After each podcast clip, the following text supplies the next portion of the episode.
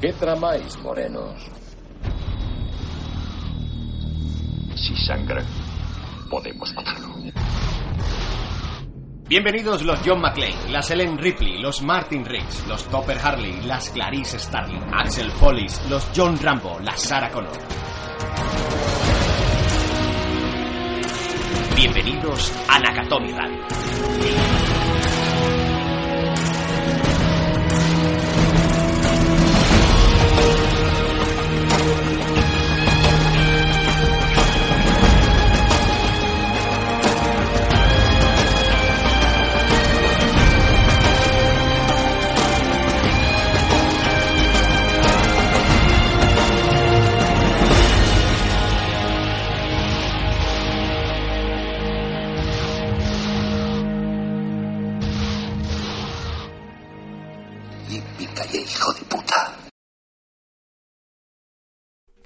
Nakatomi continúa en el mes del amor. Del amor, sí, habéis oído bien. Porque lo contrario al amor no es el odio, queridos míos. Lo contrario al amor es la indiferencia, el olvido. Y por eso Nakatomi vuelve con el 9. Como nueve son los reinos que conecta a Yggdrasil, las nueve musas griegas y los nueve elementos del hinduismo. Los nueve titanes, la Parabellum 9 milímetros, Nine Inch Nails, nueve semanas y media, y el 9 de Nakatomi. Y como siempre a mi izquierda, como si del mejor recuerdo se tratara, está una persona honesta, honorable, una persona hermosa, honrada e hinchada. Un... un hombre.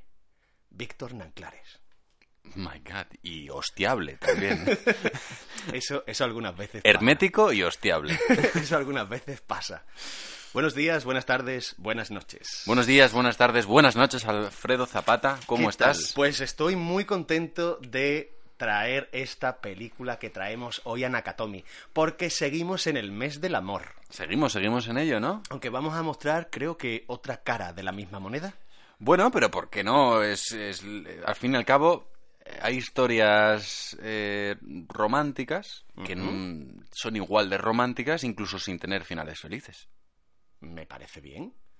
¿De cuándo es esta película? Esta película es del 2004. Y está protagonizada por Jim Carrey y Kate Winslet. Pero, sin embargo, es una película que nos habla de cometer los mismos errores, de la no superación, de la negación incluso.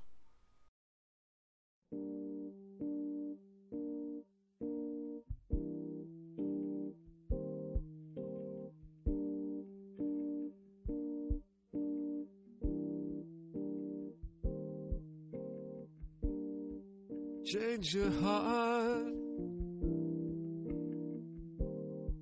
Look around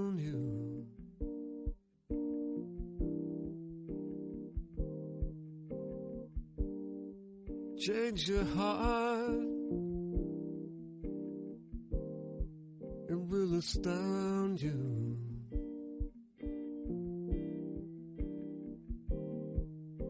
And I need your loving. like the sunshine.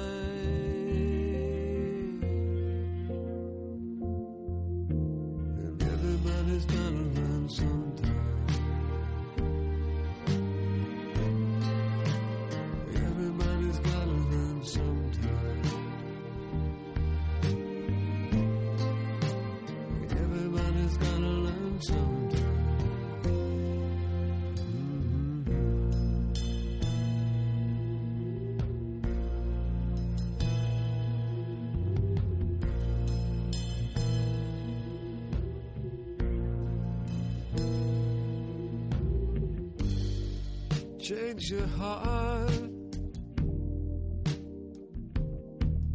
Look around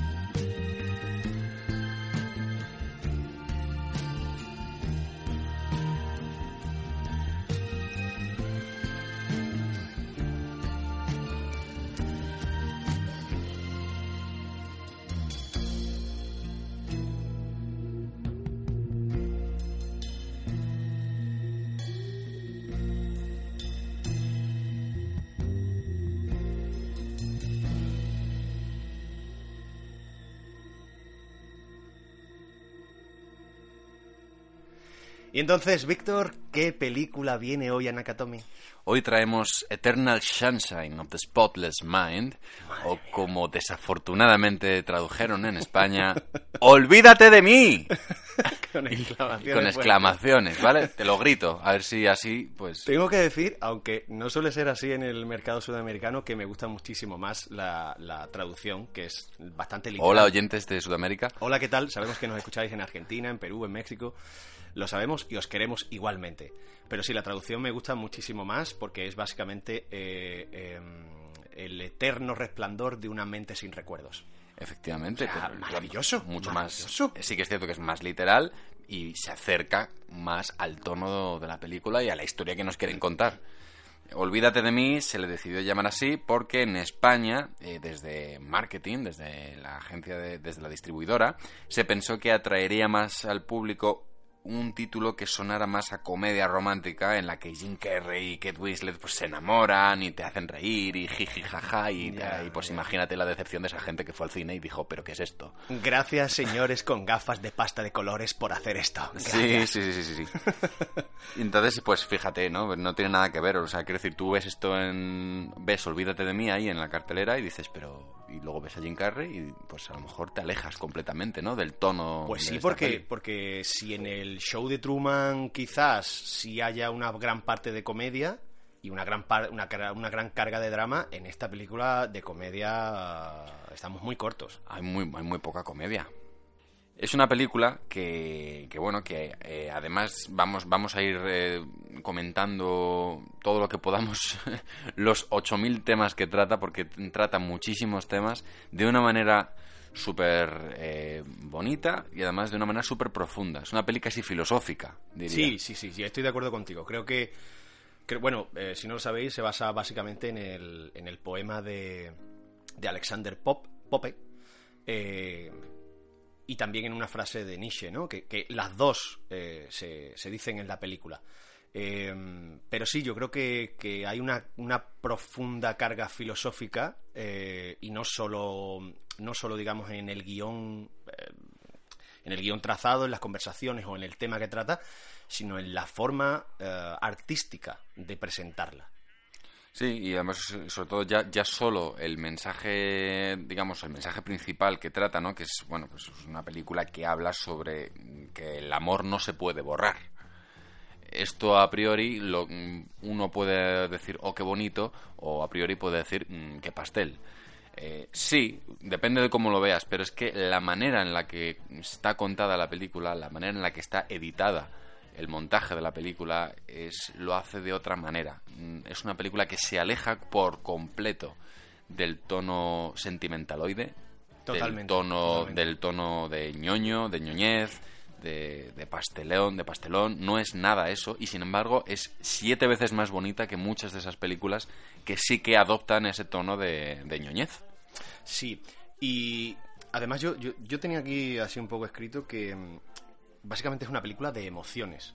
O sea, creo, creo que, mm, que es muy difícil evocar eh, un recuerdo de la película, no presentarte un recuerdo, ¿no? Un flashback o esta cosa que, que se hacía, ¿no? De que los bordes se difuminaban y parecía que era como agua, ¿no? Y hasta que ya aparecía el recuerdo o había como un destello de luz fuerte, ¿no? Aquí te lo presentan de una manera en la que, sobre todo al principio, no sabes que estás viendo un recuerdo.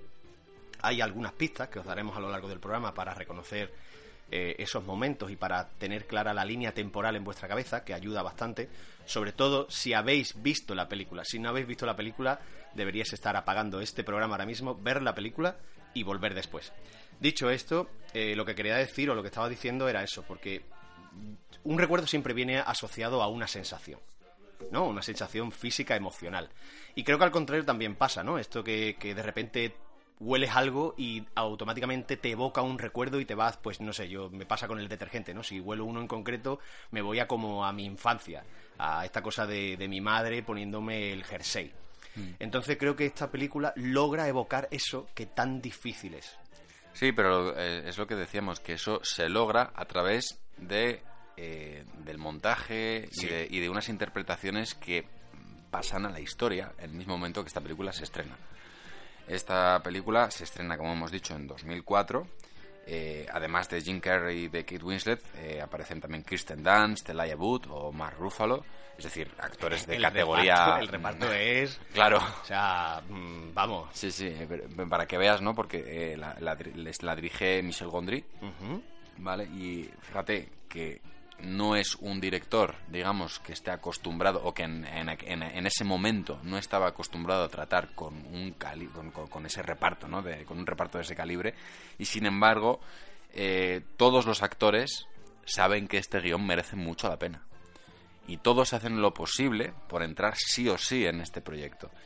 Eh, el que más, digamos, eh, digamos, se rebaja el sueldo es Jim Carrey, ¿no? Que Sí, porque en ese momento estaba eh, en la cresta de la ola. Estamos hablando de que en 2003 acaba de hacer Como Dios, por la cual había cobrado una barbaridad de dinero. Ese mismo año estrenaría las catastróficas desdichas de Lemony Snicket. También cobraría muchísimo dinero y de repente cae en sus manos Olvídate de mí, un proyecto menor, dirigido por Michel Gondry, un, un- un- un director extranjero, pero Jim Carrey lo sabe. Sabe que ese proyecto no se puede escapar de sus manos. Entonces habla con su representante y decide reducirse el salario a cotas, vamos, Lo que sea, claro, a lo, a lo que sea para participar. lo en la que película. sea. Él no, no hace este proyecto por dinero. Él sabe que se va- De hecho, él, él- hay una entrevista en la que él decía que él tenía casi la certeza de que esta película sería un fracaso. Pero necesitaba hacerla por no solo por un tema artístico, sino por un tema personal que le ayudaría a él a superar cierta relación. Sí, porque, porque creo que en este programa vamos a, mm, Vamos a hablar mucho también de los colores, de la- las etapas del duelo, eh, cómo, cómo todo eso funciona en la película y además de a, a un nivel no lineal, que es lo interesante de esta película. Que en todo momento, mm, digamos que no sabes muy bien dónde estás, eh, eh, digamos, eh, mentalmente, pero como que emocionalmente sí eres capaz de, de- saber cuál es el momento exacto de la relación. Y creo además que es una cosa tan sencilla, en principio, como una ruptura emocional. Quiero decir, eh, pues quién no ha roto con su pareja o quién no ha tenido un, pues eso, pues la mayoría de, personas han tenido, pues eso, un- una ruptura emocional con su pareja y- y se reconocen en ese punto. Lo interesante es cómo artísticamente es capaz de mostrar esos sentimientos y esas sensaciones que está teniendo el protagonista, que me parece que es la clave, bueno, y como tú has dicho, una, una interpretación de los actores brutal, porque si algo tiene esta película es eh, el récord emocional de los actores, sobre todo de los dos principales. Sí, lo que hacen Jim Carrey y Kate Winslet es alucinante.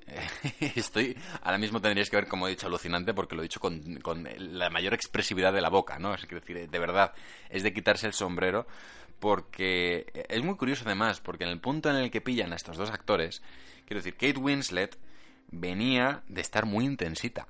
¿Vale? O sea, Kate Winslet venía de estar haciendo cosas como La vida de David Gale, Iris, o Iris, como la conozcáis, o Quills, ¿vale?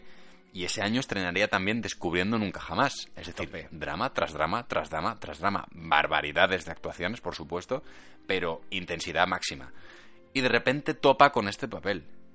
Y es como aire fresco. Es como pero- abrir la ventana y que entre un poquito de... eh, pues eso, sí que es verdad que este papel es, un- es- un personaje en, en su medida intenso también, pero con mucho humor, con... eh, no sé, con, con algo como mucho más eh, de entrañas. Bueno, pero es muy interesante porque Jim Carrey venía de hacer comedias, básicamente, además comedias muy locas, o sea, Claro, que se encuentran en el punto medio. Efectivamente, entonces Jim Carrey viene de hacer lo contrario. Jim Carrey es ese actor odiado. Eh, odiado, cuando digo odiado me refiero a, a vosotros los que odiáis a Jim Carrey, a- a- bueno, no a los millones de espectadores que adoran a Jim Carrey, porque Jim Carrey es ese actor, ese actor que lo odias o lo, lo amas, amas. Es, es ese, ¿vale? pero que sin embargo es capaz de hacerte este papel y es capaz de Y hacerte- reconciliar. eso es y, ¿eh? y el show de Truman y decir wow Me no, callo. sabía, no sabía que podía hacer esto Sí, pero es ese actor que cu- cuando llega en 2004 dices, ah, Dios mío, una peli Jim Carrey, no sé si me apetece verla. Entonces, claro, de repente te encuentras con una interpretación de Jim Carrey donde no hace muecas. Eh, bueno, tiene un par de muecas que se le escapan sin querer, yo, Yo creo que se le escapan. Hay un Eh, punto en- en el que se le escapan que porque es inevitable. en el show de. Truman en el show de Truman te las acepto porque es otra movida pero aquí creo que está de una sobriedad mm, absoluta Entonces me gusta mucho cómo se equilibran los dos. Totalmente. Kate Winslet está ahí eh, pasándoselo muy bien, porque es que yo veo a Kate Winslet disfrutando muchísimo con este papel. De hecho, Kate Winslet ha dicho en más de una ocasión que Clementine es su papel favorito de todos los que ha interpretado a lo largo de su carrera. Más, por supuesto, del que eh, todos estáis pensando. Y... ¿Estás hablando de una tabla? No, para nada, Jack. y eh, eh, como, como ella se lo está pasando súper bien haciendo este papel, y Jim Carrey está controlándose muchísimo para no pasárselo bien. Claro, pero es que lo interesante de esto es que eh, Michel Gondry a él siempre le decía que esto era un drama y a ella le decía que era una comedia. Claro. De hecho, las instrucciones y, y, pues eso, las pistas de la interpretación y de la dirección no se las daban nunca en la misma sala para no perder eso. Es decir, Jim Carrey siempre está en modo drama y ella está en modo comedia. Claro. O sea, es que además son, son sus personajes en ese sentido. Porque Claro. si uno es el monocromatismo, la sobriedad, casi la depresión, rozando la depresión, ella es todo lo contrario, es eh, colores, espontaneidad, explosión, va de eso, ¿no? Y, y un poco se encuentran en el punto medio, como que vuelven a equilibrarse a lo largo de la relación, lo cual hace que sea un pues eso, que sean un poco eh, infelices porque no son ninguno de los dos dentro de la relación, no son ellos mismos dentro de la relación.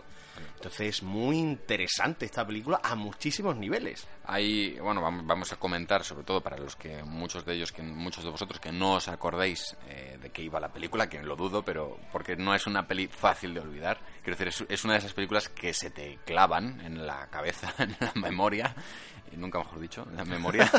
Exacto, amigo. Pero, pero bueno, eh, sí, eh, Charlie Kaufman, que es el autor de este guion, eh, digamos que salió, la, la idea nace de una noche que Michel Gondry estaba cenando en Londres con un amigo, pues eh, le preguntaron que qué pasaría si recibieras una carta avisándote de que había de que había sido borrado de la memoria de alguien y que no deberías intentar ponerte en contacto con esa persona. Entonces a Michel Gondry se le ilumina la bombilla, se lo comenta a Kaufman y de ahí nace este guion. Es decir, una empresa eh, además está muy bien tratado porque es una empresa que podría ser un dentista, quiero decir. La gente espera ahí como el que espera un, un dentista. No es una cosa de ciencia ficción donde los coches vuelen ni nada que tú digas "Mm, me, aleja de la peli. No, está muy, muy, muy traída a- a- a la realidad. Y es una empresa donde tú llevas tus elementos, eh, tú cuentas tu historia con la, de la relación que tú tienes y deciden extirparte los recuerdos que tú tengas con, de esta historia. De manera que tú cuando salgas de, de- de esta curación, podemos llamar, ¿vale? De esta operación o lo que sea, habrás olvidado todo esto. Ya de primeras, es- esta idea me parece alucinante. O sea, Sí, sí, sí. esta idea ya me parece digna de... de- de- Sí, sí, pero es que si esto te vas a ciencia ficción, eh, te sale otra película totalmente diferente, pero creo que igualmente válida, porque la idea es brutal. Pero es que tú, o sea, tú fíjate, ¿en qué género enmarcarías esta peli? Es que es muy difícil de amigo. O es, sea, que, es que es que creo que habría muchos guiones, ¿no? Sería como drama, guion, ciencia ficción, guion, onírica, guion... eh, no lo sé. es que es muy Es difícil. que son muchas cosas. Son muchas Son cosas. muchas pelis al mismo tiempo. Entonces, claro, en la primera, la el, el primer planteamiento que, que aparece en la peli son dos personas que se encuentran en una estación de tren y nos cuentan esto. Por cierto, me llamo Clementine. Yo, Joel. Hola, Joel. No quiero chistes sobre mi nombre. Oh, no, tú no harías eso. Intenta ser agradable. No sé ningún chiste sobre tu nombre. Huckleberry Hound. No sé qué significa. ¿Huckleberry Hound? ¿Pero estás loco? Algunos lo dicen. Oh, my darling, oh, my darling, oh, my darling, Clementine. You are lost and gone forever. Dreadful sorry, Clementine. ¿No? Lo siento. Es que es un nombre bonito y agradable que significa misericordiosa, ¿verdad? Eh, ¿De Clemencia? Pues no encaja conmigo, porque soy una zorra vengativa. Yo no, no habría pensado eso de ti. ¿Por qué no lo habrías pensado? No lo sé. Es que. No lo sé. Es que. Pareces agradable y. ¿Ahora yo soy agradable? Joder, ¿no sabes ningún otro adjetivo? No me interesa lo agradable. No necesito serlo yo y no necesito que nadie lo sea conmigo. Vale, de acuerdo. Joel. Es Joel, ¿verdad? Sí. Perdona si te he gritado. No he empezado muy bien el día.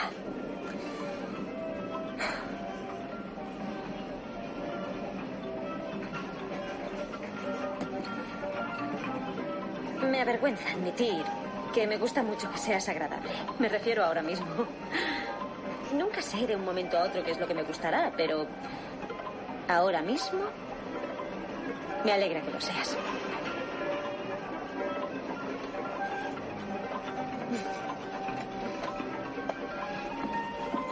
Tengo cosas que debería Oh, escribir. lo siento, ¿vale? No, Claro, no. no, lo entiendo. Es que resulta que es algo. Vale, ¡Uh! ¡Eh! cuídate. Vaya. Este golpe que le mete, digamos, Kate Winslet a Jim Carrey, ¿no? Que le dice, cuídate, y le mete un puñetazo en, en el brazo. Jim Carrey no se lo esperaba para nada. Salió de Kate Winslet porque sí. Entonces mola mucho la, la cara que se le queda a Jim Carrey diciendo, pero, ¿no? pero estás muy tarada. Es que está taradísima, ¿no? O sea, Coño viene esto. Mola mucho este, este primer acercamiento. eh, ya solo en, en este diálogo vamos viendo muy bien cómo están marcados los personajes. Ella en cómo se sienta en el asiento de delante, apoyada como en plan, en plan malotilla, ¿no? De, de- como la- las- los malotes de la clase, ¿no? Que se apoyaban en el asiento de atrás y tal. Los que iban el último en el autobús. Efectivamente, y cómo le va mirando y el otro está agachadito ahí como si fuese un polluelo mirándola no- no- asustado, ¿sabes? Es muy gracioso, pero, pero nos va marcando muy bien ya, ya los personajes. Y, Sí, bueno, y- y sobre todo cómo se va metiendo con él con esto de agradable. Sí, sí, sí. Hay una cosa, hay una cosa muy interesante con eso que al principio no te das cuenta y que vas cayendo poco a poco a lo largo de la película y lo vas entendiendo todo, precisamente por el montaje que tiene. Pero sí, también empezamos a ver la diferencia que hay eh, en ello y eso que no es el punto álgido de las diferencias en ellos.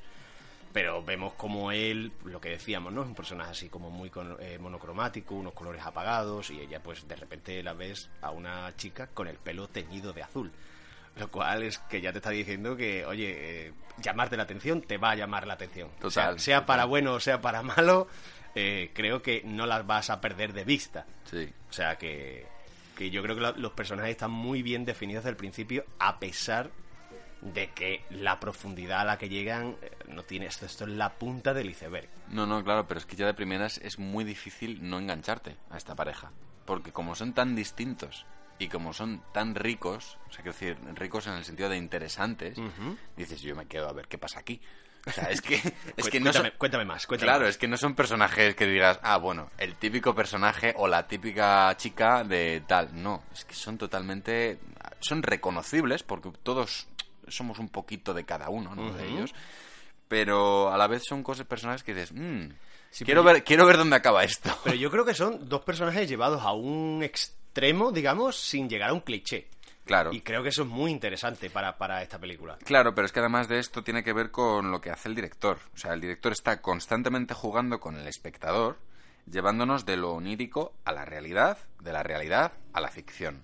O sea, Sí. tanto el director como el guionista al final configuran una peli que da por hecho que el espectador es inteligente y es capaz de crear un hilo temporal con el que eh, de con lo que va viendo en pantalla. ¿Sabes? O sea, quiero decir, un, un hilo que creamos gracias al contexto de conversaciones, o los objetos, o incluso colores. O sea, eh, es una película donde incluso el espectador se siente un poco detective. Sí, sí, porque eh, nos ha pasado algunas veces en Nakatomi, no siempre, que hemos traído, bueno, hemos traído películas que simplemente te están dando. Son diversión pura o, o- o- lo que sea, o acción pura, y te están dando, te están dando, te están dando. Pero hay otras películas, como por ejemplo, pues nos pasó con El Protegido, que tú le tienes que devolver algo a esa película. Tú tienes que darle algo, es un intercambio. Entonces, en ese sentido, esto no es una película fácil. No, pero... Porque la, pero- película, la película te está dando algo, pero al mismo tiempo tú tienes que darle algo a la película. Y no me refiero con eso que tengas que estar más concentrado o más atento o sea difícil de seguir. No me refiero a eso. Me refiero a que, la- a, a que tú le estás dando también una parte emocional a la película porque te está removiendo ciertas cosas. Sí, pero además de eso, sí que es verdad que hay una parte de, de algo de esto de, mira, esta es mi película, te la he presentado en los primeros dos minutos, si entras en el tono, bien, si no, vete. Si, entras, si has entrado en el tono, es porque eres capaz de ir eh, tirando del hilo tú solo. No tengo que ir dándotelo mascado, ¿vale? Entonces, eh, el director, en lugar de hacer algo como el director que ya nos va... No, no lo sabíamos en este punto, pero lo iremos viendo. El director va a estar constantemente viajando en el tiempo y no lo hace como lo haría Tarantino, por ejemplo, que nos va dando las pistas a base de capítulos, ¿no? Que te empieza con capítulo 5 o capítulo Sí, 3. Que te, si- que te sitúa Claro. temporalmente. Claro, y, y- y que ya eso molaba, ¿no? Cuando lo veíamos en, en Pulp Fiction, ¿no? Que decías, hostias, empezamos por el capítulo 5, pero aquí no. Aquí incluso se permite el lujo de no, pon- no decirte en qué capítulo estás. Y aquí es el espectador el que va a tener que adivinar el capítulo en el que está. Por eso digo que hay un punto en el que eh, tienes que mm, apañártelas como puedas. Y si no te las apañas, no es tu peli. Pero aún así te da pistas. No, no, claro, es por tan- supuesto. decirte, claro, no, no. Pero tienes que estar atento. Que efectivamente, Claro. efectivamente, efectivamente. Aún así es lo que te decía, esas pistas te valen para intelectualmente situarte, pero creo que emocionalmente eh, tardas muy poco en situarte en qué momento de la relación de ellos dos están. Pero bueno, básicamente lo que vamos a hacer es un... Yo creo que hay varias películas funcionando al mismo tiempo sobre la misma historia, porque al final lo que nosotros vamos a hacer es que, bueno, pues eso, Jim Carrey decide hacer este, este, este borrado mental, que me recuerda un poco a, a Desafío Total, Sí. La máquina es menos ciencia, ciencia ficción, es más... De hecho, la máquina está cogida de escáneres cerebrales, es decir, Sí, básicamente sí, sí. eso. Pero eso, vamos a hacer este viaje de borrado a través de los recuerdos de, de Jim Carrey. Entonces, lo, con lo que decíamos al principio, que joder, presentar algo así onírico es muy complicado y hacerlo bien y que no quede cutre, sino que, pues eso, sentirte que estás en un sueño, ¿no? No, no sé si os ha pasado muchas veces eh, que, como decían en origen, ¿no? Tú cuando estás en un sueño no recuerdas el principio, tú estás ya en el sueño, estás en la historia y no te descuadra eso. Entonces, conseguir eh, situarte en cada momento en, en el momento en el que están en la relación, en todos esos recuerdos, jo, creo que es algo sublime y sutil en esta película que está llena de, de, pues, pues eso, de sutilezas y, y- de amor. Al final es un trabajo de edición y de montaje de, de- de- de todos los premios que hubiesen ese año posibles habérselos entregados. O sea, es una, es una pena, ¿vale? Pero al final esta película se hizo únicamente con dos, con, con dos nominaciones eh, al Oscar y ganó nada más que mejor guion original. Nada más, quiero decir, o sea, es que para no haberlo ganado, quiero decir. o sea, Bueno, y aún así es- hubo quejas, ¿eh? Porque decían que estaba basado en un Por libro supuesto, sí, pero me Pero refiero bueno. que el montaje de esta peli es, es maravilloso. O sea, el- lo que estamos hablando ahora mismo de que el espectador consiga hilar todo esto es gracias al montaje. Si no, no sería posible. Totalmente. O sea, y luego, bueno, además de esto de lo del... O sería una película simplemente lineal en la que pasa ciertas cosas y te cuentan la historieta y se acaba. Claro, pero entonces no sería esta película No, no tan sería esta grande. película. Es que la película es grande por esto. Sí. Por, por, por cómo juega el director a hacer esto, ¿no? Además de los Oscar, o consiguió cuatro nominaciones de los, a los Globos de Oro y la incluyeron otra vez, como decíamos el otro día, a mejor comedia o musical. Muy rico. Grande Muy Globos de Oro. Gracias, Globos Siempre de Oro. vosotros Gracias, ahí dándolo Gracias todo. por todo. Eh, hay que decir que esta peli fue concebida en 1998, ¿vale? Ujú. En un principio se quería haber hecho, haber puesto en marcha en 1998, pero su estreno no llega hasta 2005 y no se ponen en marcha, hasta dos- perdón, hasta 2004 y no se ponen en marcha hasta este año debido a que Gondry y Kaufman supie- supieron de las similitudes que guardaba con cierta película que se llamaba Memento. Ujú. Me Entonces- olvido, me lo tatúo, me- no me acuerdo, ¿qué Entonces, pasa? eh, como Memento se había estrenado, decían, o sea, decían, o, o la- o- o tardamos un tiempo en estrenarla o nos van a acusar de haber sido muy, muy, muy inspirados en ella. y es verdad que no, no estaban inspirados por Memento, pero claro, hay veces que coincide eh, ciertas películas, ¿no? Bueno, Todos sí. lo sabemos, ¿no? Pues, eh, Deep Impact y Armageddon salen los dos en el mismo año. Sí. Eh, tal, ¿no? O sea, siempre coinciden ciertas pelis de la misma temática y siempre dicen, ah, ¿cuál estaba antes? ¿Cuál es la primera? Entonces, claro, esta gente lo que hace es alejarse y esperarse y lo hacen muy inteligentemente porque a lo mejor si lo hubiesen en, en- en el 98 no hubiese estado Jim Carrey, no hubiese estado Kate Winslet, quizá la peli no hubiese salido así y deciden esperar y gracias a Dios, bueno, sale lo que sale. Sí, sí, sí, sí. Sale una obra maestra. Yo creo, para mí es una obra maestra. No, no, claro. O sea, creo que es una película redonda en muchísimo sentido y yo es que sin menospreciar, ¿eh? Pero no es que no creo que sea una comedia romántica, creo que es una película de amor. Pero es que no, no, claro que no. Es que, es que yo no es una comedia romántica, pero es que además yo insisto, por, antes te preguntaba por, lo- por los géneros, porque realmente, de verdad, que yo, Víctor, no sé dónde situarla, la película. O sea, me, me es súper difícil. Entonces, bueno, es una peli donde, como hemos mm, estado diciendo, ya se han conocido en el tren, eh, han establecido, bueno, se han conocido, entre comillas, en el tren, han establecido esa conexión y el personaje de eh, Joel acaba en casa de Clementine. Gracias. A beber, jovencito. Hará que la parte de la seducción sea menos repugnante. es una broma. Venga.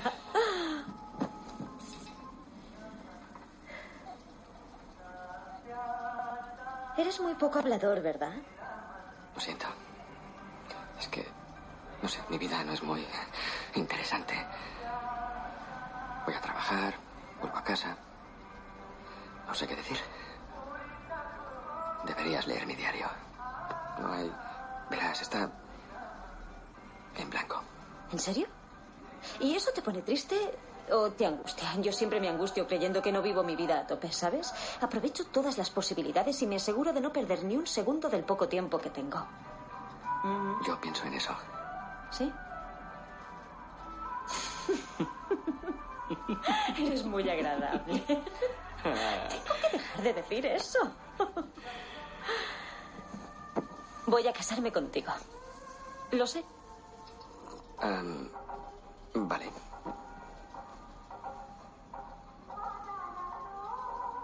Joel, deberías ir al río Charles conmigo algún día. En esta época está helado. Da un poco de miedo. Es verdad. Prepararé un picnic. Un picnic nocturno. Los nocturnos son diferentes. Y. Podríamos. Me parece bien. Pero ahora debería irme. Deberías quedarte. No, en serio. Tengo. Tengo que levantarme muy temprano. Me gustaría que me llamaras. ¿Lo, lo harás? Me gustaría. Sí. Deséame un feliz día de San Valentín cuando me llames. Sería muy agradable.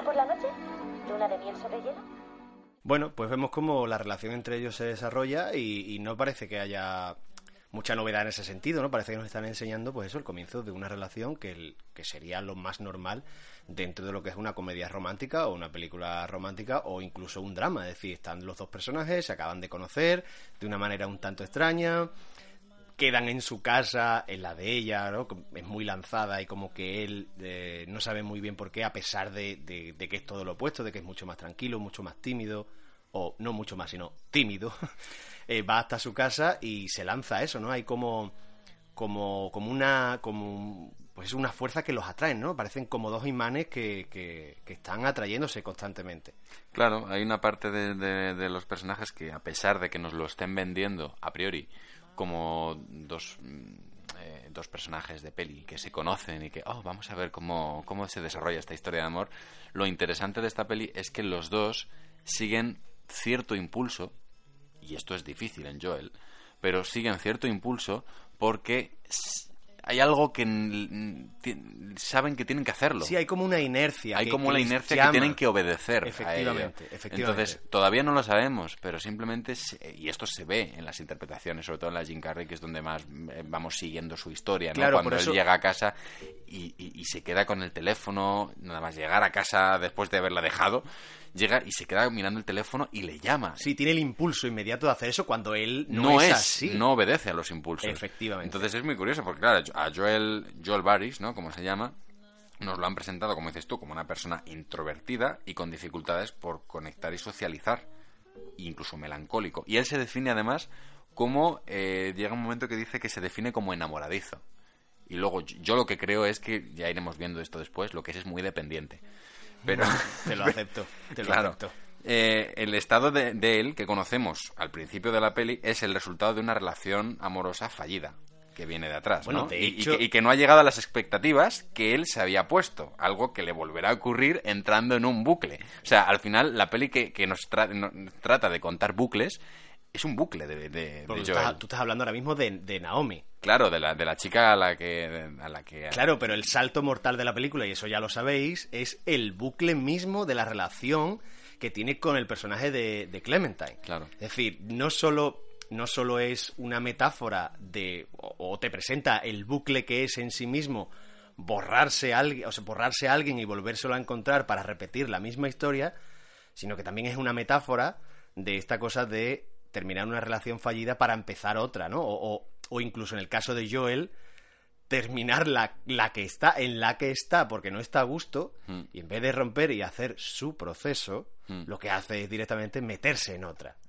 Que sabe que va a terminar mal. Sí, pero, Porque él no está bien. pero la atracción es brutal. Claro. Entonces, es como la, la irresistibilidad. Me estoy preguntando si se estará entendiendo lo que estamos diciendo. Yo porque creo, es mira, una peli mira, difícil de explicar. Vamos a hacer una cosa.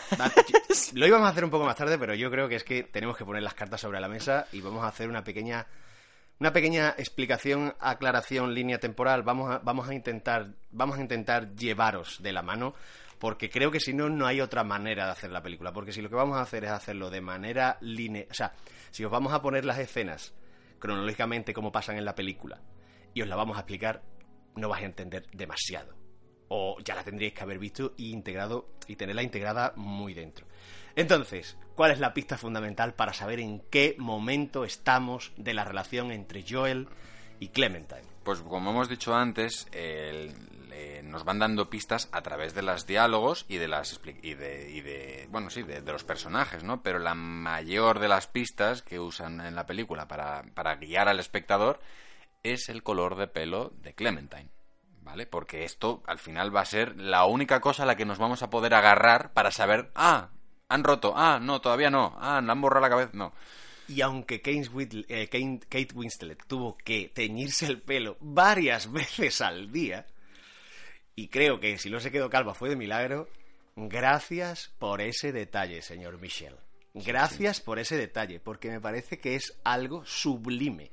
Sí, sí. Eh, bueno, Kate Winslet ha llegado a decirlo muchas veces que, que sí, que ya no, hace- o sea, no quiso usar pelucas porque para ella era muy importante eh, sentir esta cosa de me tiño el pelo de varios colores para, sentir, para sentirme eso, súper guay, súper rebelde. Yo creo que los hombres, los hombres o, o- o en menor medida no hemos sufrido eso, pero para las chicas que os hayáis teñido, eh, pensad lo que es varias veces al día, es decir, el compromiso que tenía ella con este personaje. Pero vamos más allá, es decir, eh, si decimos que el color del pelo de Clementine te ayuda a situarte temporalmente, hay una vuelta más de tuerca y el pelo de Clementine nos habla de las cinco etapas del duelo. O sea, es la metáfora sobre la metáfora. Y es lo maravilloso de esta película, aparte de muchas otras cosas. Porque vamos a situarnos un poco. Ella tiene básicamente cuatro colores de pelo. Tiene ruina azul, agente naranja, rojo, rojo amenaza además, verde revolución y el último que no se ve que es fiebre amarilla. ¿Vale? Estos son, estos son cinco, pero los que se ven en la película son los cuatro. Entonces, esto, como decíamos, coincide con las etapas del duelo. Que las etapas del duelo básicamente son la negación, y ahí iría el ruina azul, que además también coincide, para una vuelta más, con una estación del año, que es el invierno. Además de esto, lo que, lo que podemos ver con el, con el azul o con el blue, ¿vale? Eh, blue no solo significa azul en inglés. ¿vale? O sea, el blue es un, representa un estado anímico, ¿vale? Un mood, que se diría en inglés, ¿vale? Entonces, seguramente muchos de vosotros habéis escuchado muchas canciones donde, pff, yo qué sé, ahora mismo, eh, when- I'm, I'm blue, dabadiba. I'm blue, da ba di ba da down, o When the Stars Go Blue, Correcto. ¿vale? Esto no es que las estrellas se pongan azules, sino que las estrellas se vuelvan tristes. Entonces el blue significa también tristeza, ¿vale? Entonces tiene mucho sentido que eh, cuando ella tenga el color del pelo azul sea cuando ella más triste está. Y si además lo llama ruina, eh, creo que es fácil Sí, de hilar. Sí, sí, sí. Además, eso, que, que también coincide pues con la estación del año en la que se produce, digamos, entre comillas, la muerte, que es la hibernación, el letargo, y para más Inri, ella va bebiendo siempre eh, Ginebra, la Safir, la, la de color azul. Sí. Que además esto viene, también hay un detalle ahí importante, que el ruina azul era una ginebra que se hacía en casa, eh, los- no, no sé en qué, en qué año en Inglaterra, en- sería a principios del siglo, a principios del siglo XX o algo así, se destilaba en casa y era estas cosas que te podían dejar ciego o medio gaga, ¿sabes? Entonces es interesante que la bebida de ella siempre, no siempre, porque hay veces que bebe whisky, pero hay varias veces que ella está bebiendo eso, eh, el- la Safir, ¿no? Claro, es, es, es, es guay porque también, eh, de, ver- de verdad, esta, esta película es muy interesante de ver cuando ya la has visto. O sea, eh, parece una tontería lo que estoy diciendo, pero es que es, es una peli casi necesaria de ver dos veces cada vez que la volváis a ver. Porque es muy, es muy interesante ir hilando, ¿no? Todas estas cosas que, que vas viendo y que y si además vas teniendo más la, la información que, que- que os estamos contando, pues incluso más, ¿no? O sea, eh, es muy curioso que ella decida llevar eh, artísticamente, digamos, eh, como, como, como opción artística es muy interesante que ella decida llevar el color azul cuando más inestable está. Cuando él está en la estación más inestable y cuando eh, opta por, por, por tirarse a la bebida, ¿no? Eh, Correcto, correcto, borrachina, ¿no? Que le dice él en algún momento. Pero sí, eh, es muy interesante que, que sean estos códigos de colores eh, tan sutiles, ¿no? Entonces, digamos, a partir de ahí vamos a la segunda etapa del duelo, que sería la ira. ¿De acuerdo? Esto correspondería con el color de pelo agente naranja y con la estación del año otoño, ¿no? Que es un poco la- el, em- el empiece de la decaída, ¿no? Cuando empieza justo antes de, de lo que sería el invierno, justo antes de la muerte, justo antes del fin del ciclo. Es el principio del fin, podríamos decir en este momento, que es cuando además más discusiones tienen ellos juntos. Entonces es, eh, bueno, pues es muy interesante ver cómo corresponde, efectivamente, como ya dice, su estado anímico con su color de pelo. Claro.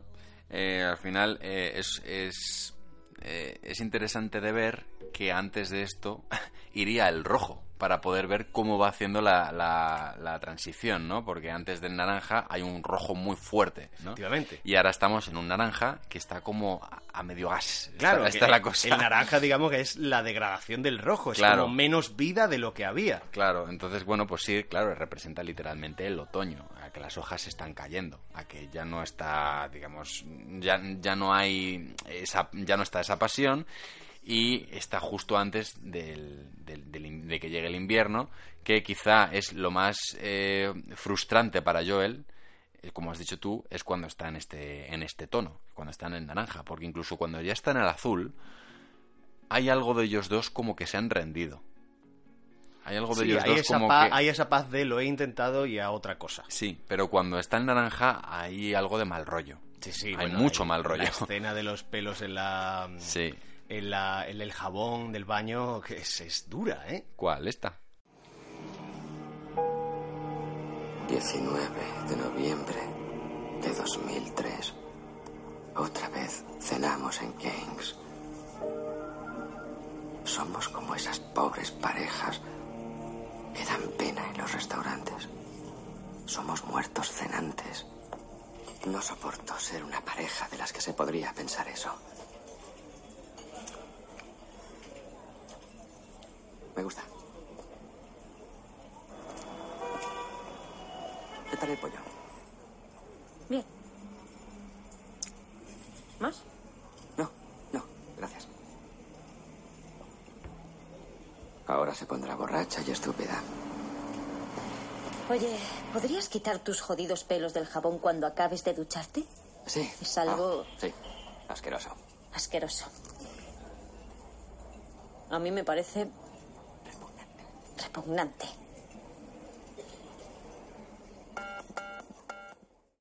Bueno, y ella, aparte de ser maravillosa, es brutalmente honesta y directa con él, con estos jodidos pelos del baño. Y por eso, como es un recuerdo, como es otro momento de su relación, él es capaz de adelantarse a lo que va a decir. Claro.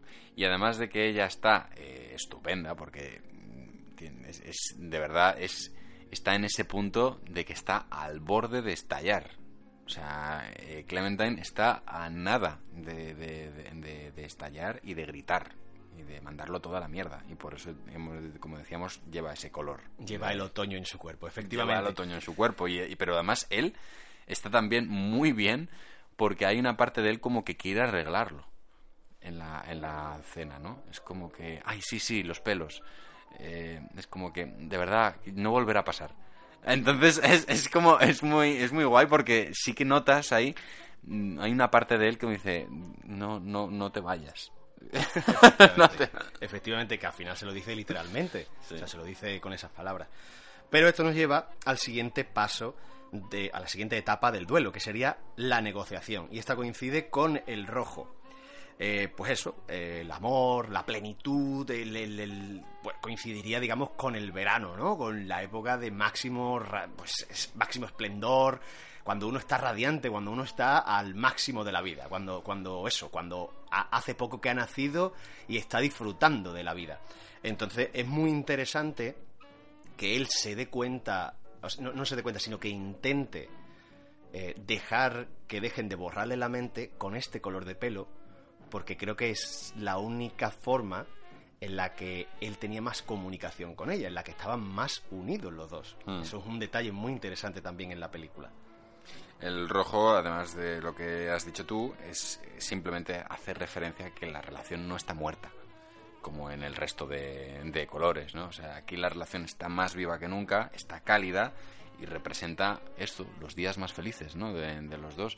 Y ahí es donde podemos ver esos recuerdos que vamos a ir viendo eh, que Joel se resiste a que le quiten, ¿no? Porque aquí, en, en este punto en el que estamos, Joel ya ha acudido a, a la, a la, digamos, a la empresa para que le borren la memoria, ya le están borrando la memoria y Joel se resiste y se niega a que le quiten esos recuerdos.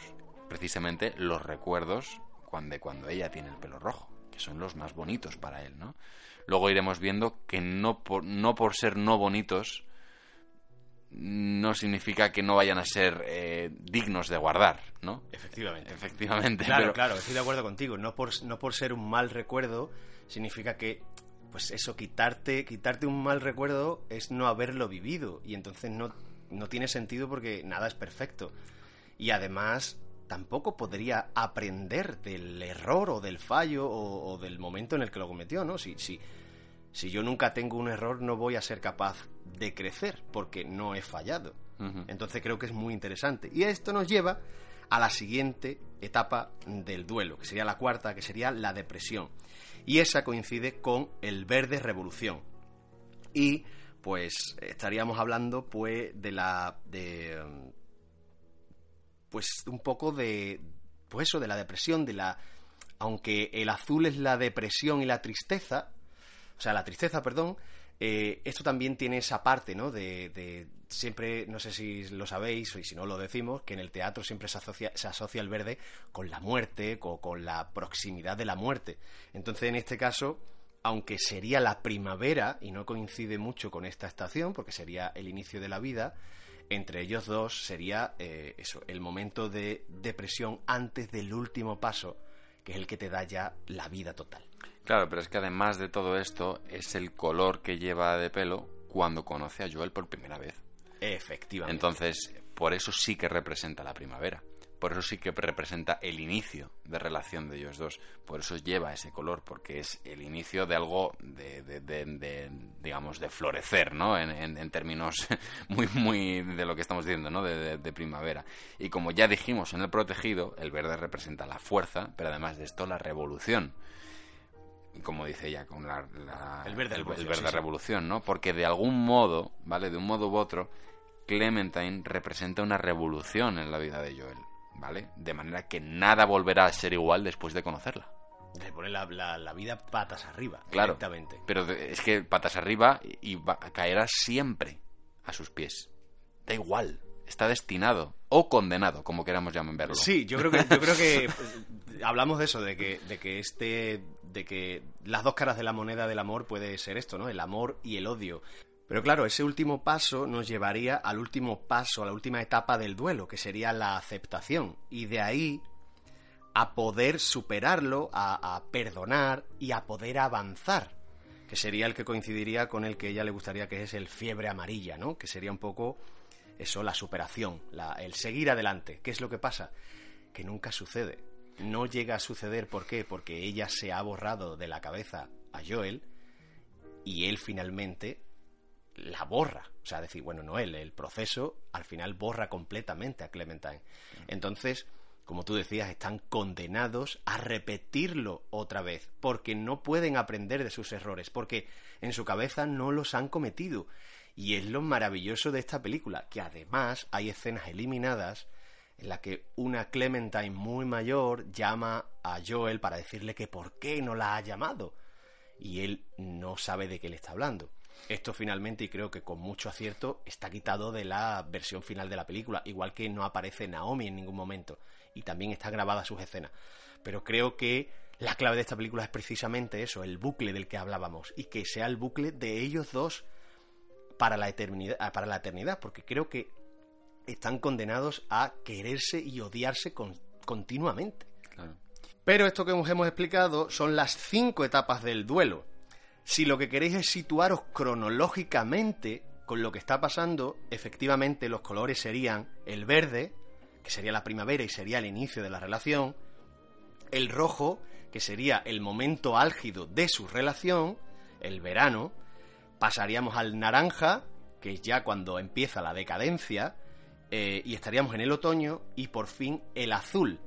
Pero para más INRI, el azul, si os fijáis bien, tiene trazas de verde en las raíces, Claro. lo que indica una nueva primavera y un nuevo comienzo y otra vez el bucle. Claro. Y claro. esto, esto, señores, esto es, esto es máximo, esto es de aplaudir, de, de ponerle a ese señor un piso. Lo que pasa es que no eres consciente, digamos, hasta que llegas al final de la película.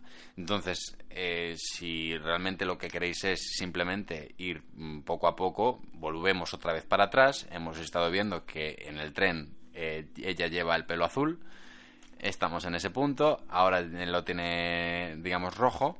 Y llegamos al punto en el que eh, Joel ha llegado a la empresa ha pedido que le borren la memoria porque ella se borró la memoria antes. Y Esto sus es- amigos, el amigo Porreta se lo ha explicado. esto es, esto es importante decirlo, ¿vale? Ella, después de, de, digamos, de- del enfado que tiene de haber cortado con él, decide borrarse la memoria. Es ella la que lo hace, ¿eh? Entonces, cuando eh, Joel va a visitarle a ella a la, a la librería, de repente ella no se acuerda de él. Y esto le supone a él eh, la tristeza máxima. No solo eso, sino que además está besando con otra persona, Por lo cual le parece la, la ruindad máxima. Es como, Claro. ¿cómo me puedes hacer eso a dos días? Y a dos centímetros de mí. Claro, y, y habiendo cortado, que, que era como estaba cerca San Valentín, que te he comprado tal, que te he comprado el, el colgante que le, que le compra. De repente, pues claro, es, es muy duro llegar y a la que ha sido tu pareja durante el tiempo que sea, dos años o dos años y medio, que no, no sé exactamente cuánto, pero que es muy duro verla besándose con otro. Es como, no te ha importado nada y Entonces, claro, los, am- claro, los amigos le dicen que ella ha pasado por la empresa donde se borra la memoria y Joel, en un acto de venganza, o de llámalo como quieras, ¿sí? dice que él también, que él también se apunta a esto. Y dice, bueno, pues yo también. Entonces se va a la empresa, se empieza, le empiezan a borrar la memoria, pero ocurre lo siguiente. Tenía ocho años y tenía juguetes. Varias muñecas. Mi preferida era una muñeca fea, a la que llamaba Clementine. Siempre le gritaba, no puedes ser fea, sé guapa. Es curioso, como si al poder transformarla a ella, yo también pudiera cambiar por arte de magia.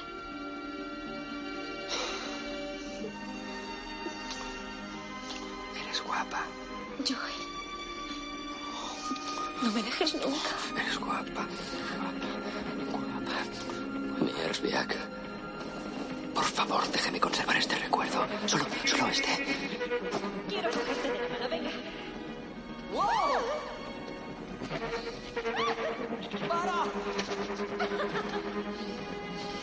Podría morir ahora mismo, Clem. Me siento tan feliz. Sentido de este modo. Estoy justo donde quiero estar. Clem.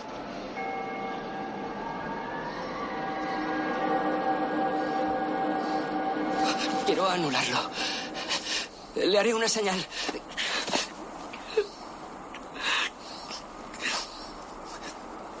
Quiero anularlo. ¿Me oye? Ya no quiero hacer esto. Quiero anularlo.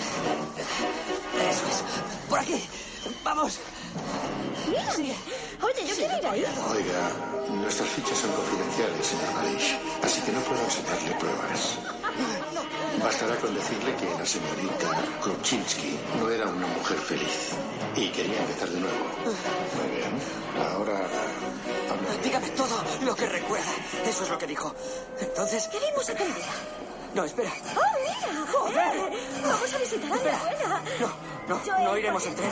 No, No iremos. Joel, por favor, no me hagas correr. ¡Miersbiak! ¿Por qué tenemos que correr siempre? ¡Miersbiak!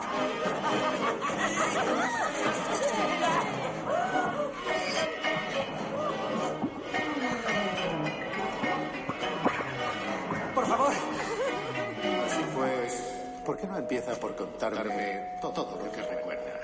¡Miersbiak!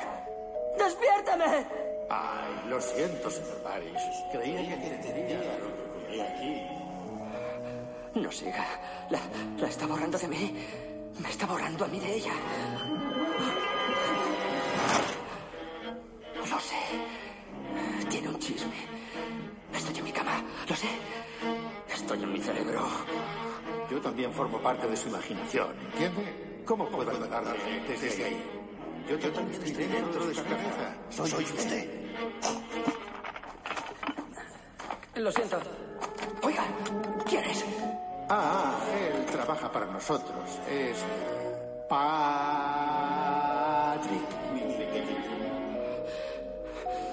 Está robando mi identidad. Ha robado mis cosas. Está, está- está seduciendo a mi novia con mis palabras y mis cosas. A ella le robó. Robó ropa interior. Podría morir ahora mismo, Clem. Soy tan feliz. Nunca me había sentido así. Estoy justo donde quiero estar. Quiero irme a casa. ¿Qué?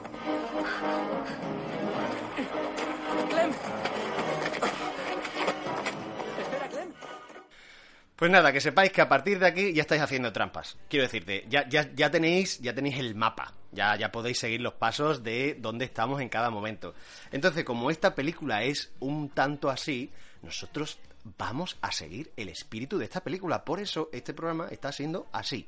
Entonces, ¿qué es lo que ha pasado hasta este momento? Pues que él se ha dado cuenta dentro de su recuerdo, dentro de su cabeza, se ha dado cuenta de que han empezado, o sea, de, de que lo están borrando y de que no quiere hacerlo, de que no quiere que la borren. Efectivamente, no quiere borrar ni las partes buenas ni las partes malas.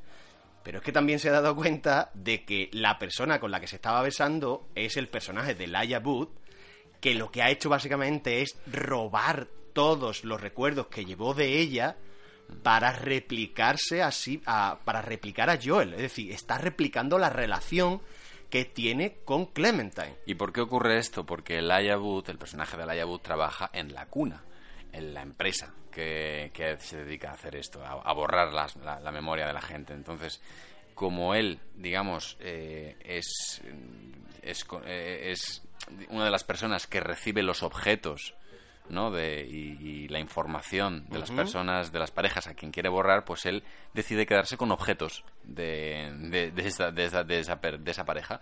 Entonces ella, él se queda con un colgante que él va a regalarle el día de San Valentín y se queda con, con la- los diarios. Y las braguitas. con Es que me parece, me parece de un ruin. O sea, es, es- es suplantar una, vida entera. Claro. Por eso, cada vez que lo vemos con ella, excepto al principio cuando se están besando en la biblioteca, que no se ve bien quién es, por eso en el recuerdo de Joel no le, ve, no le vemos la cara, como que se ve como sin cara y siempre que lo intenta ver se da la vuelta y le ve la nuca, ¿no? Porque Sí. él en realidad no lo ha asociado todavía, no, ahí no sabe quién Es es. un poco como un sueño. Sí, claro. Es un poco como un sueño. Entonces, eh, ¿qué Hay lo- que, hay que decir que la cuna, el nombre de la empresa, eh, viene del latín y su significado es lapso o parte que falta. Laguna, claro. Claro. Una laguna mental, efectivamente. Eso es. Pues eso, que, que cada vez que está con él, en la escena del lago, ¿qué, qué te pasa, mandarina? Cada vez que le dice eso, o pienso que eres agradable, ella se siente muy mal. No sabe por qué, pero se siente muy, muy, muy mal. Y es que se ve físicamente que, es- que, que le, que le da repulsión cada vez que lo dice. Porque intentan a Airo del Lago, que para ella es un sitio guay, pero no tiene el recuerdo de Joel. Al ir con él, algo, algo está mal. Ella sabe, no sabe por qué, pero algo está mal. Y es maravilloso cómo estamos viendo la, digamos, otra variante de una relación a otro nivel diferente, pero que corre en paralelo a la película. Y hasta vamos a ver una tercera, que ya es lo que me parece increíble de esta película. Estoy dando cuenta que esta película tiene, eh, tiene un reparto así muy de cómic, ¿no? O sea, quiero decir, eh, la Mary Jane de Spider-Man Sí, amigo. se enamora de Hulk, de Mark Ruffalo, Sí, amigo. mientras ambos trabajan en las o sea, eh, para borrar la memoria de la némesis de Batman, que es Enigma. ¿No? O sea, que es Jim Carrey. Es todo a tope. Marvel y DC unidos por, Madre por mía. el cine. ¿Quién quiere elegir Marvel y DC cuando puedes tenerlo a los dos?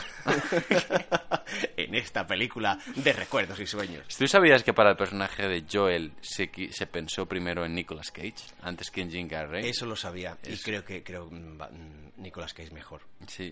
Perdón, Jim Carrey, Jim Carrey. Mejor, es lo Sí, que quería sí. decir. Eh, no, no, no.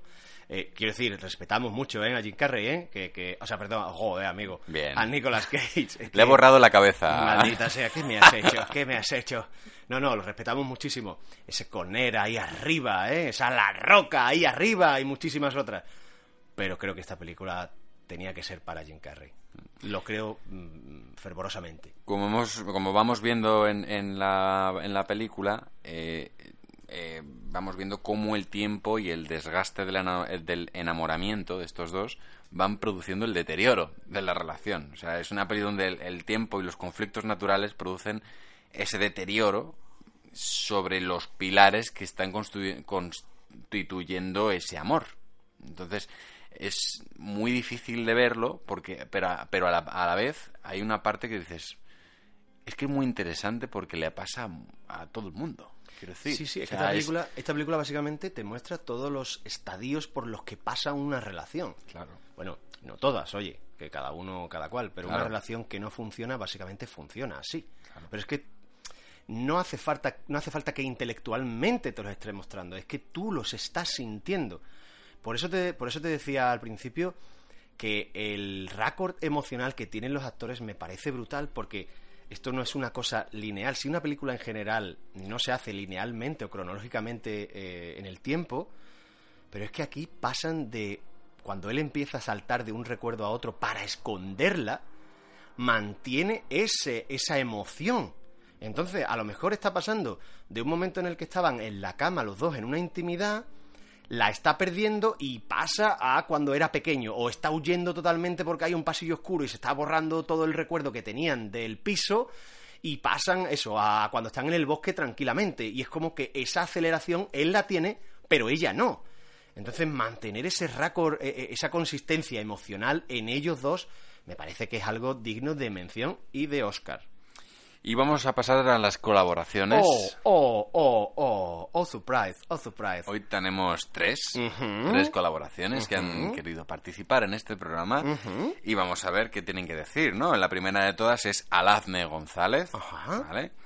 Eh, la podéis encontrar en Twitter como arroba Alazne González, literal, ¿vale? Y ella nos cuenta esto. A ver qué dice. Muy buenas, aquí al micro Alazne González desde Guipúzcoa. Un saludo a todos y a todas. Muchísimas gracias a Nakatomi Radio por dejarme participar en este podcast especial sobre Olvídate de mí, que es una de mis películas favoritas. De hecho, es una de mis películas de culto. La película la vi según la estrenaron, es decir, en septiembre del año 2004, en los cines Renoir con mis compañeros de comunicación audiovisual, bueno, con algunos, y, y fui a verla porque precisamente me convencieron, vamos a ver esta película y tal. Y aunque no soy de ver comedias románticas, no soy muy de pelis románticas, dije, bueno, pues vamos a verla. Me lo voy a pasar bien con los amigos y tal.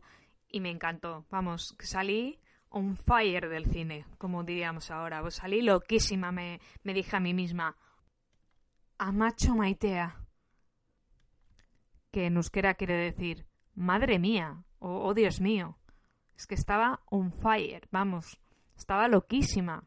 Mis compañeros, a, bueno, a la mayoría de mis compañeros les encantó.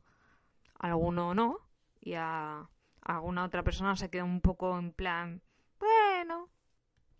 Lo que sí puedo asegurar sin género de duda es que me ha gustado muchísimo más la película que hace 14 años y medio, cuando tenía 21 añicos. Ahora con 34 la he disfrutado muchísimo más.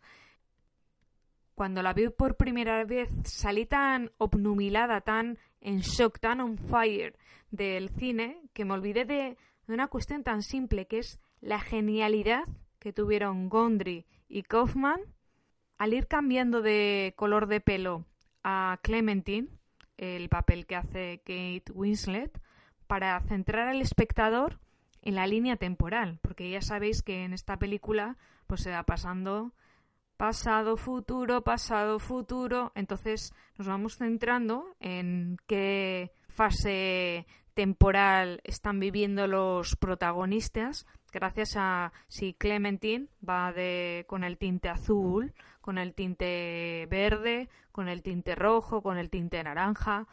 Eso es una genialidad que yo no me di cuenta en su tiempo. Para mí esta película es que ha ganado con el tiempo, me parece una auténtica obra maestra, pero así lo digo con todas, con letras mayúsculas. Yo le doy un 9 sobre 10.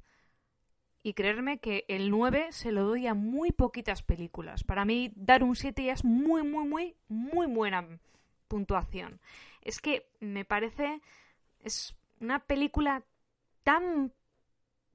Bueno, es un dramedy alucinante y encima de ciencia ficción. Es que que puede tener más. Luego hay gente que la compara con Memento, pero son cuestiones diferentes. Aquí te borras la memoria porque te da la gana. En Memento se le borra la memoria por un accidente. Entonces, eh, quienes la comparan no tiene nada que ver.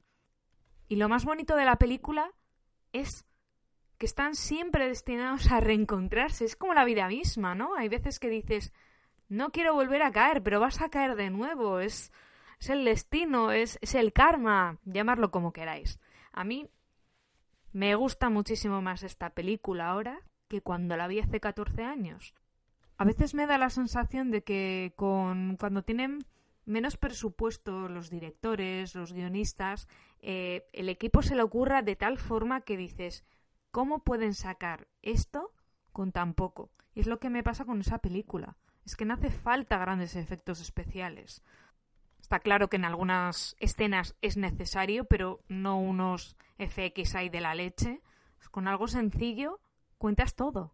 Es una película para mí atemporal. Esta película es una obra maestra, un diamante ya pulido. Pulirlo más, más y más, lo que acabas es haciendo desaparecer el diamante. Un remake una segunda parte para mí destrozaría esta película de culto. Lo que lo que saldría sería un sucedáneo. Y, no queremos sucedáneos, queremos cosas reales, queremos obras diferentes. Y cuando eres diferentes y arriesgas, déjalo ahí. Te ha salido algo maravilloso. ¿Para qué tocarlo? Y aquí la gran pregunta del millón. ¿Soy de los 80 o soy de los 90? Pues me ha costado un poquito pensarlo, pero solo un poquito. Porque es difícil cuando eres alguien del 84 y has vivido entre las películas de los 80 y las películas de los 90. Y estaba pensando, madre mía, Parque Jurásico es de los 90. Pero luego he estado rememorando un poquito y echando la vista atrás y pensando en, esa, en aquellas películas que me han marcado de verdad y me voy directa a, a la década de los 80. Están esas películas que me han marcado no solamente cuando era pequeña, ¿no? Sino también de adolescente. Los Goonies, Los cazafantasmas, Indiana Jones, Regreso al futuro, chip prodigioso. Películas que vi cuando ya era más mayorcita, como Ran de Akira Kurosawa. Animes que son una auténtica pasada, como Akira de Katsuhiro Tomo. O La tumba de las luciérnagas del estudio Ghibli como también mi vecino Totoro, El castillo en el cielo, una de mis favoritas, Mi vecino Totoro, que le tengo muchísimo cariño, mi película favorita de Ghibli, por ejemplo, que es Nausicaa del Valle del Viento. Luego otra Dentro del laberinto. Es que hay tantas películas con el Bárbaro. Por favor, yo me quedo con los 80.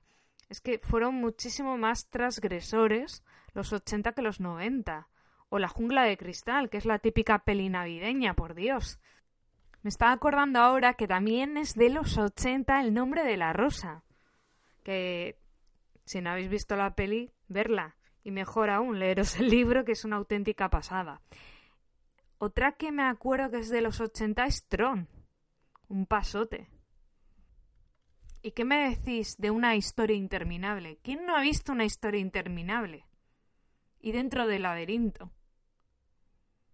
O Cinema Paradiso. Todas son de los 80. Es que es una auténtica pasada. Ah, El Resplandor es de los 80 también. Todo de los 80. Es que han sido transgresores, no. Lo siguiente. Los 90 fue un poco más de bajón. Que sí que tenemos Parque Jurásico, tenemos otras cosas. Pero yo me quedo con los 80. Bueno, entonces, es que, creo que no me he enterado bien, Víctor. De, de- ¿Cuál es su década favorita? Os estáis pasando un poquito los ochenteros, ¿no? Os quiero decir, mis, mis, mis aliados, los noventers... Así somos, mm, amigo. Bueno, pero es que los míos no son tan agresivos como, como los tuyos. ¿Qué pasa? Pero ¿Con qué les, qué les das? Pero es que nosotros nacimos en otra historia, O ¿sabes? sea, a mí me han echado... tu- tus, tus colegas me han echado del programa, Se han casado conmigo. se han casado contigo y a mí ahora me han dicho que soy un bajón. Pero escúchame una cosa, en O sea, los 80 que íbamos... los- Que no, que no, que a los 80 íbamos al trapo, tío. Al trapo y sangre. Y vamos que nos vamos. Pero ¿cómo que las 90 son una bajona? Pero de qué, pero vamos a ver, mira, menos mal que, que- gracias a Dios que tenéis Nakatomi Radio que os abrirá los ojos. O sea, Ya, yo voy a hacer de Morfeo en- con De este hecho- programa. De hecho, alguien me preguntaba que por qué hacíamos películas de los 2000 y yo le respondía que tenemos que tener alguna tregua, amigos, que hay que respirar de vez en cuando, ¿eh? Pero tenemos una colaboración más, la siguiente. Bueno, tenemos dos más, pero la siguiente nos viene, bueno, muchísimas gracias, que no lo hemos dicho. Muchas gracias a de Claro, verdad. muchísimas gracias por haber participado. Ha sido todo un honor tenerte aquí. Y vamos a la siguiente, como decía, que la siguiente es de Julio, Julio Muñoz, Julio MG, arroba Julio MG en Twitter y su alter ego, arroba Rancio. Bueno, hola a todos. Soy Julio Muñoz arroba rancio. Nada, eh, olvídate de mí, la verdad que para mí es uno de esos grandes peliculones que, que, pasa, que, en el que le pasan cosas que solo pasan en las grandes pelis, ¿no? Eh, fijaos la, la estética que bien ha, ha sobrevivido. A mí me encanta Tumblr, no sé si conocéis esa red social, pero a mí me encanta Tumblr y, y es una película absolutamente Tumblr, la verdad. Yo me sigo metiendo hoy con todos los años que han pasado. Sigo viendo memes y sigo viendo frames que la gente utiliza para expresar estados de ánimo de, de 2018.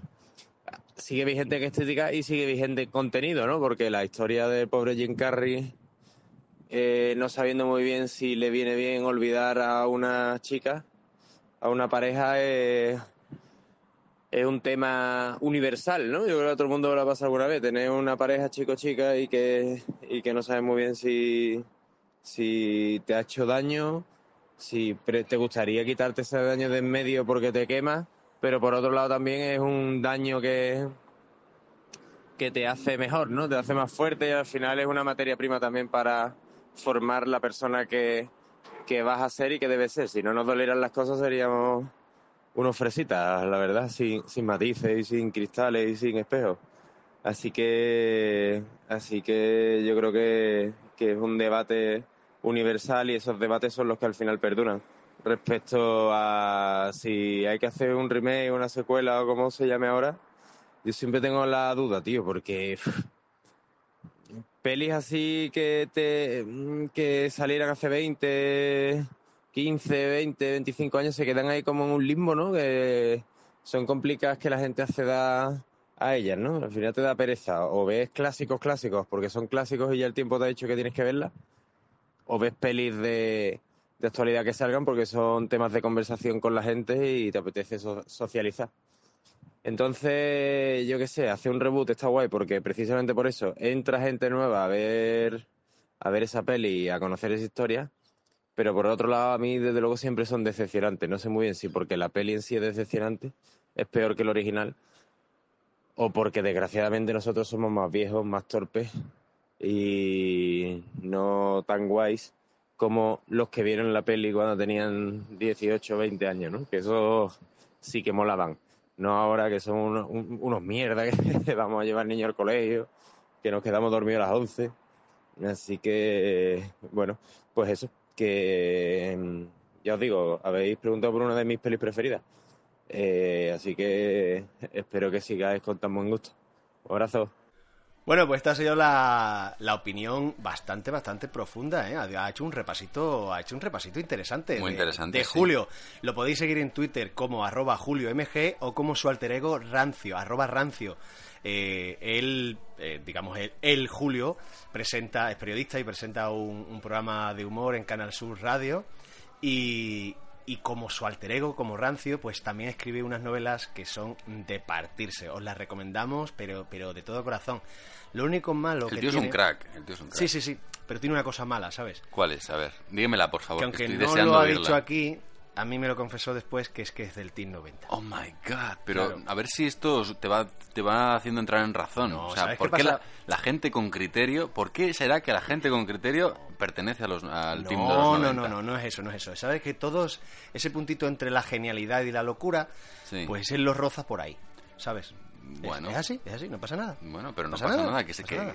simplemente eh, están más en el bando de la genialidad. Ya, Claro. ya. Los 80, pues os quedáis ahí con vuestros fantasmitas y vuestras inmortales. Muy rico, ¿vale? muy bien. Ajá, ajá. Seguimos entonces, seguimos con la siguiente. Tenemos una tercera. con- Sí, Yo tenemos sé una. quién viene. Hombre, yo también, claro. Madre mía. Tenemos una tercera colaboración de la que estamos muy orgullosos de, de que participe aquí. Estamos tan contentos de que de los demás también, ¿eh? Pero es que ella, ella tiene robado nuestro corazón y ella lo sabe. Ella es Marina Francisco, ¿vale? Es la responsable de comunicación y marketing de la eh, distribuidora B-Team Pictures, A tope. ¿vale?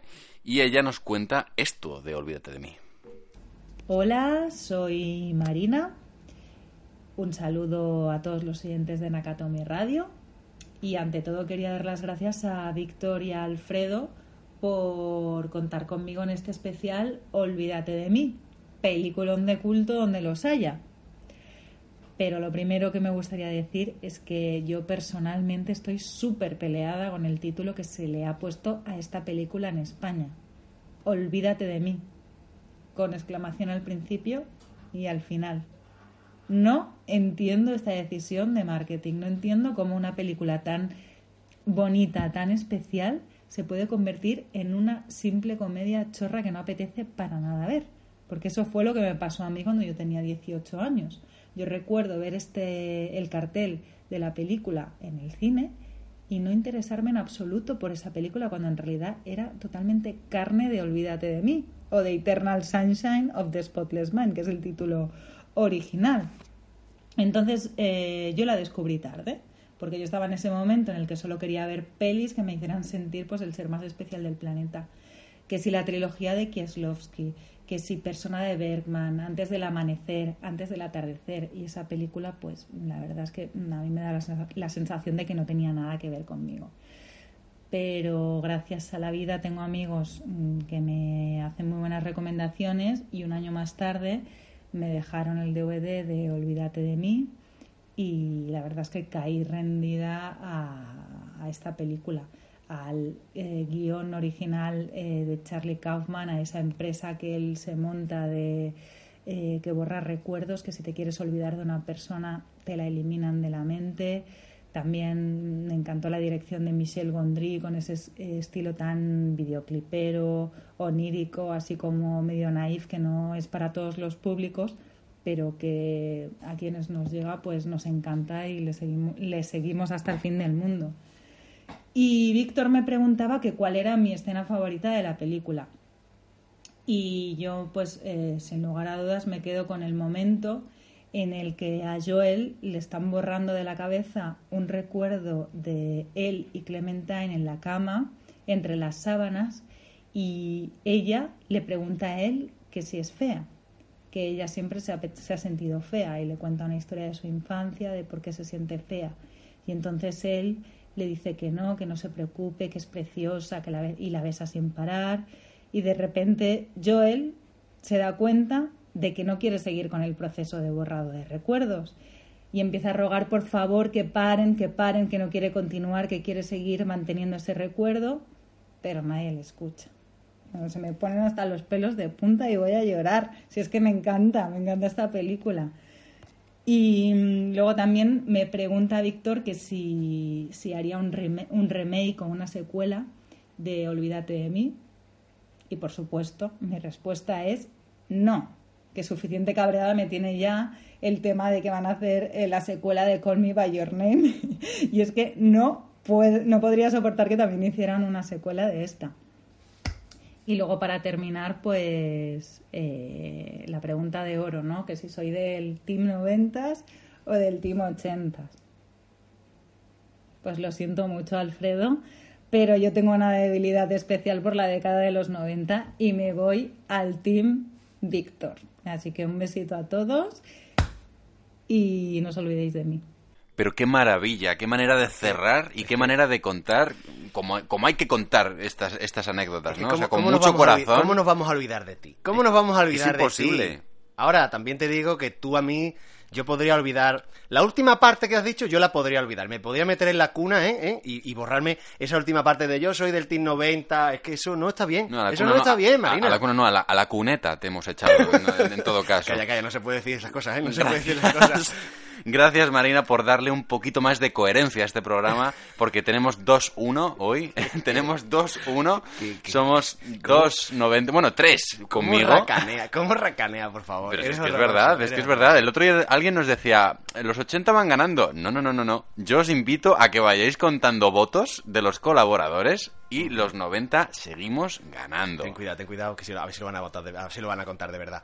Pero más allá de eso, muchísimas gracias por haber participado. Ha sido un honor, ha sido un encanto, ha sido gracias por, por, por estar aquí y por venirte a la planta 14 del Nakatomi. Y podéis encontrar a Marina por arroba marinafrancis. Ya os digo que es indispensable seguirla por Twitter. Totalmente. Los tres que tenemos hoy hay que seguirlos. Hay que Creed- seguirles creednos sí que, o sí. que- que es, es- Oye, por cierto, hablando de redes sociales, ¿sabes qué nos han dicho hace poco? ¿Qué? Que, que, que nuestro bromance en, en redes sociales es aún mejor que el de Kevin Hart y el de Dwayne Johnson. Yo lo Ah. único que espero es que la gente tenga claro quién es Dwayne Johnson de los dos y quién es Kevin Hart. Yo creo que, está, creo que está bastante Siempre, claro. Creo que está bastante claro cuando yo mido 1,90 y tú un bastante más bajito. Eh, Claro. ¿Qui- ¿Quién es, quién es más moreno de los dos? Solo digo eso, solo digo eso. En fin. Y seguimos acordándonos y recordando Olvídate de mí, donde lo habíamos dejado, que básicamente era que Joel ya estaba en pleno proceso de olvidación, vamos a acuñar ese término, olvidación, ¿no? Eh, en, ese, en ese proceso de olvidar todos los recuerdos que tenía de Clementine, eh, pero se da cuenta, dentro del proceso, ya se ha dado cuenta de que no la quiere. Entonces él va, vamos a... De que, a- de que no quiere ese proceso. de que no, no, de quiere, que no claro, quiere a perdón, Clementine. de que no quiere borrar, claro, de que no quiere no quiere olvidarse de ella, de no quiere borrar todo lo que ha vivido con ella. Entonces, al mismo tiempo y paralelamente vamos a ver lo que está pasando en el en el, en el apartamento de él, ¿no? El, el personaje de Mark Ruffalo, que es el encargado, por cierto, con un Amstrad eh, portátil personal, que es el Sí. ordenador ese que, que utiliza, muy de los 80, no es por nada, pero vamos viendo cómo va sucediendo el, el, el proceso menos ético que yo he visto en mi vida, menos ético y profesional que yo he visto en mi vida, porque en ese piso cuando entran a borrarle la memoria a ese hombre y están con las cervezas. Sí. Medio desnudos. En medio desnudo. Elijah Wood se va porque Clementine eh, tiene un problema, o sea, está en una bajona y no sabe por qué, y él va a, bueno, pues a seguir eh, suplantando la identidad de, de Joel. Viene la, eh, viene Kristen Dunst. Eh, se parece que se enrolla y, ah, y creo que tienen relaciones sexuales más Rúfalo y ella, o por lo menos De hecho, hay una escena eliminada Ajá. en la que sí que tenía una relación sexual con Mark Ruffalo, eh, Kristen Dunst, pero al final decidieron eliminarla porque no aportaba nada. Quiero No, decir, ya se, ya se Sí, entiende. sí. Ya y se yo- entiende. Y Joel ¿no? allí en pijama y, en fin, muy rico. Sí, y muy lo- rico. bueno, pero vamos, sí que es verdad que con esto que has comentado tú antes de desafío total, que sí que se parece, ¿no? Bastante cuál es el proceso al que se someten los, los protagonistas, pero mientras que en desafío total veíamos un proceso como mucho más profesional, donde el personaje, eh, Quaid, se llamaba, Sí, efectivamente. eh, iba a borrarse, ¿no? La, la- la memoria. Eh, iba a una clínica muy chula donde bueno pues todos le trataban con maravilloso esa mujer que se pintaba las uñas con el bo- a, a to- a toque de boli me acuerdo perfectamente de esto Muy moderno todos. aquí sin embargo tratan de humanizar y cuando digo humanizar no me refiero a, a- a mejor ni a peor sino de humanizar literal no que es lo que seguramente haría cualquier eh, persona Sí, de llevarlo a la realidad. de más- llevarlo a la realidad más- de Sí, una persona que se te meta en tu casa durante toda una noche mientras tú estás dormido y que tenga que mm, trabajar, ¿no? Pero que hacer la guardia, que digamos, hacer la guardia, y sí. mientras que eh, está haciendo el proceso automático, está pues comiendo o está escuchando música o viendo una película. Efectivamente. Bueno, lo- en este caso hacen algo más, pero, Claro. pero va por ahí. Pero sí que es verdad que hay una cosa que dices, joder, qué, qué- qué chungo, ¿no? De, que, que- lo que están haciendo mientras mm, tú estás durmiendo, o mientras a ti te están sometiendo a ese proceso, esta gente está haciendo lo que le da la gana en tu casa, pero es que realmente podría ocurrir. Totalmente. Podría ocurrir perfectamente porque somos así los humanos. Quiero decir, sí. hay una esta película cuando te decía antes que es muy filosófica, es que retrata muy bien a las personas. Retrata muy bien tanto a la relación amorosa de Kate Winslet y de y de Joel. Y de Jim Carrey y de Joel y de Clementine, pero también retrata muy bien cómo serían es- eh, esas personas, ¿no? Que se te meten en tu casa mientras tú estás durmiendo y empiezan a, a tener que hacer guardia. Bueno, ahora que dices eso, también... Porque eh, qué más da mirar el Instagram mientras te están pasando la maquinita borrando de un recuerdo. Pues sí, pero... Porque qué más da tomar un trozo de un donut mientras tal, porque qué más da ya que estamos, pues me enrollo con esta tía, no sé, es muy es muy así, eh, podría sí, ser no, no, no, te lo perfectamente. digo en serio, lo que te iba a decir es que hay un momento dado en el cuando él llega a la clínica por primera vez, también se ve en el recuerdo que tiene sobre eso, cuando están borrando ese recuerdo, se sienta entre un señor que parece que tiene un tro, o sea, que parece no, que tiene un trofeo que parece que es como del hijo, como que quiere recordar, o sea, olvidar suponemos que el hijo ha muerto o, no se llevan bien o algo así y él quiere borrarlo para no tener el dolor. Y la señora que está a su izquierda lo que tiene son recuerdos de su perro, el hueso, el, el, el tarro del agua, como que lo quiere borrar. Y eso también lo hace muy humano, ¿no? Porque no solo de relaciones malas o que terminan mal vive el hombre. Oye, que hay otro tipo de relaciones que también pueden terminar mal y no tienen por qué ser eh, romántico-amorosas, sino que pueden ser fraternales o pueden ser eso, pues padre-hijo, pues con una mascota. Y me parece muy interesante cómo se ve esa diversidad de esas personas, ¿no? Lo que me parece también un punto filosófico de todo esto, como tú decías, es el momento en el que tú has perdido, pues, X años de tu vida Mm. Porque tú pierdes todo lo relacionado con esa persona, o porque claro, si pierdes lo de esa mascota, pues bueno, son momentos puntuales a lo mejor, o no, imagínate que pierdes días enteros de tu vida, porque estás perdiendo momentos enteros de tu vida. Él ah, llega un momento que le dice, y esto es un detalle precioso, que su, que su diario está vacío, que tiene Mm. páginas arrancadas, que hace dos años que no escribe. Y es como, ostras, es que ahí te das cuenta de todo lo que ha perdido y todo lo que ha suplantado el personaje de Elijah Wood, ¿eh? Que lo ha usado para conquistar a, a- a Clementine, sí, sí. Madre a conquistar, pero no re- que no acaba de resultar Es del que- todo. es que- Porque a Clementine le suena falso todo lo que le cuenta Elijah Wood. Es como que no, no encaja con su personalidad. Es muy curioso, ¿verdad? Igual que a, que a Joel no en ningún momento le pone mal gesto cuando le dice cosas como lo de eres muy agradable o cuando le canta lo de la canción de Clementine o tal, no le pone mala cara. Sin embargo, cuando se lo cuenta eh, el personaje de Laia, se le queda como diciendo, No está bien. no eres... No está bien, ¿no? Esto que está- esto no esto está no bien. pertenece a ti. Claro, pero hay un detalle precioso que podéis volver a ver y es que cuando empieza la película y ellos se conocen en el tren, bueno, se reconocen otra vez, ¿no? De- no de reconocerse, sino de re conocerse, de volver a conocerse. Cuando él dice agradable, ella se molesta. Mm, claro. Pero porque viene de... Para, como dice, dice, no puedes usar otra palabra porque es que el Wood, el personaje del Wood, no ha parado de decírselo.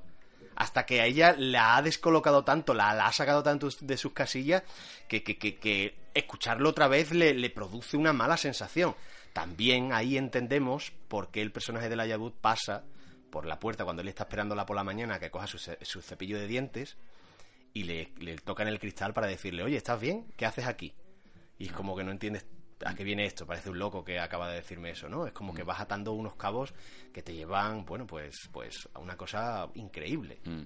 Una de las escenas más míticas de esta película es esa escena en la que ellos dos, eh, bueno, es- de Clementine sale la idea de repente a tantas horas de la madrugada de decir, oye, me apetece ir al lago que está congelado. Eh, ahí, bueno, ellos viven, digamos, en, en Long Island.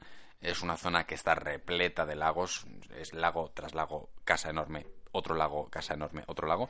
Entonces, en esta época del año, que están eh, que es invierno, pues están todos congelados. Entonces, a X horas de la madrugada, a Clementine dice, pues me apetece ir allí. Y como muy normal todo esto.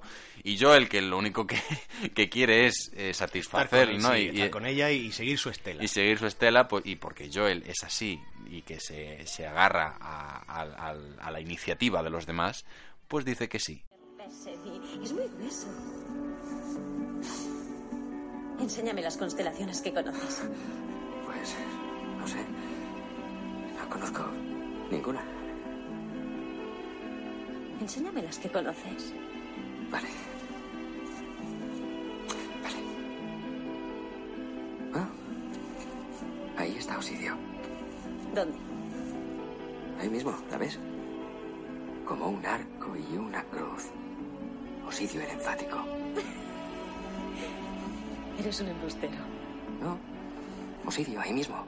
Un arco y una cruz. Una vez.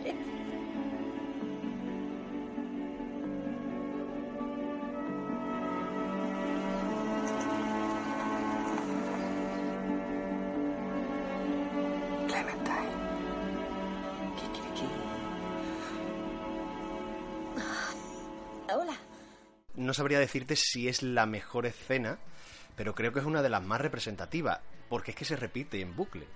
Eh, la vemos cuando eh, Clementine y Joel están ahí, que me parece que es el punto álgido de su relación, ¿no? Estoy donde quiero estar. Estoy feliz. Eh, se repite cuando ya lo está borrando, que es ese, ese Carrey en el, en el hielo perdido con un foco directo alumbrándole y, nos, y la escucha de fondo. Y se vuelve a ver cuando el personaje de Laia Wood la está eh, pues repitiendo, ¿no? La está remedando. Entonces como que se te queda muy grabada. Y yo, aprovechando esto, quería decirte, no cuál es tu escena favorita, si me la quieres decir, pero me interesa más cómo llegaste a esta película, cómo, cuál fue el contacto.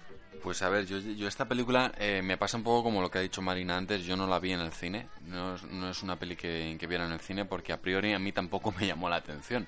Eh, tengo que decir que a mí Jim Carrey siempre me había gustado, siempre me había gustado sus películas así como más eh, histriónicas. Eh, sin embargo, esta película había algo de ella que no sé por qué no me llamaba la atención ni en el cartel. Es que, no sé, aquí en España no, no se vendió bien, como hemos dicho antes, ¿vale? No, no llegó ni a la audiencia a la que querían que llegara, de ese rollo película comedia romántica, ni a la audiencia a la que debía ir.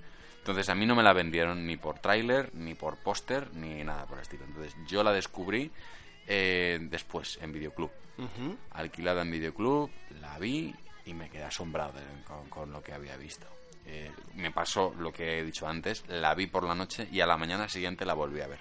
Es de estas cosas que tú tenías dos días para devolver la peli. Y había que aprovechar. Y entonces la vi por la noche, me fui a la cama con una sensación muy extraña de no saber si me había gustado o no. Y a la mañana siguiente dije, necesito volver a verla. Porque creo que hay cosas que me han calado más de lo que de lo que de lo que parece, ¿no? De a primera vista.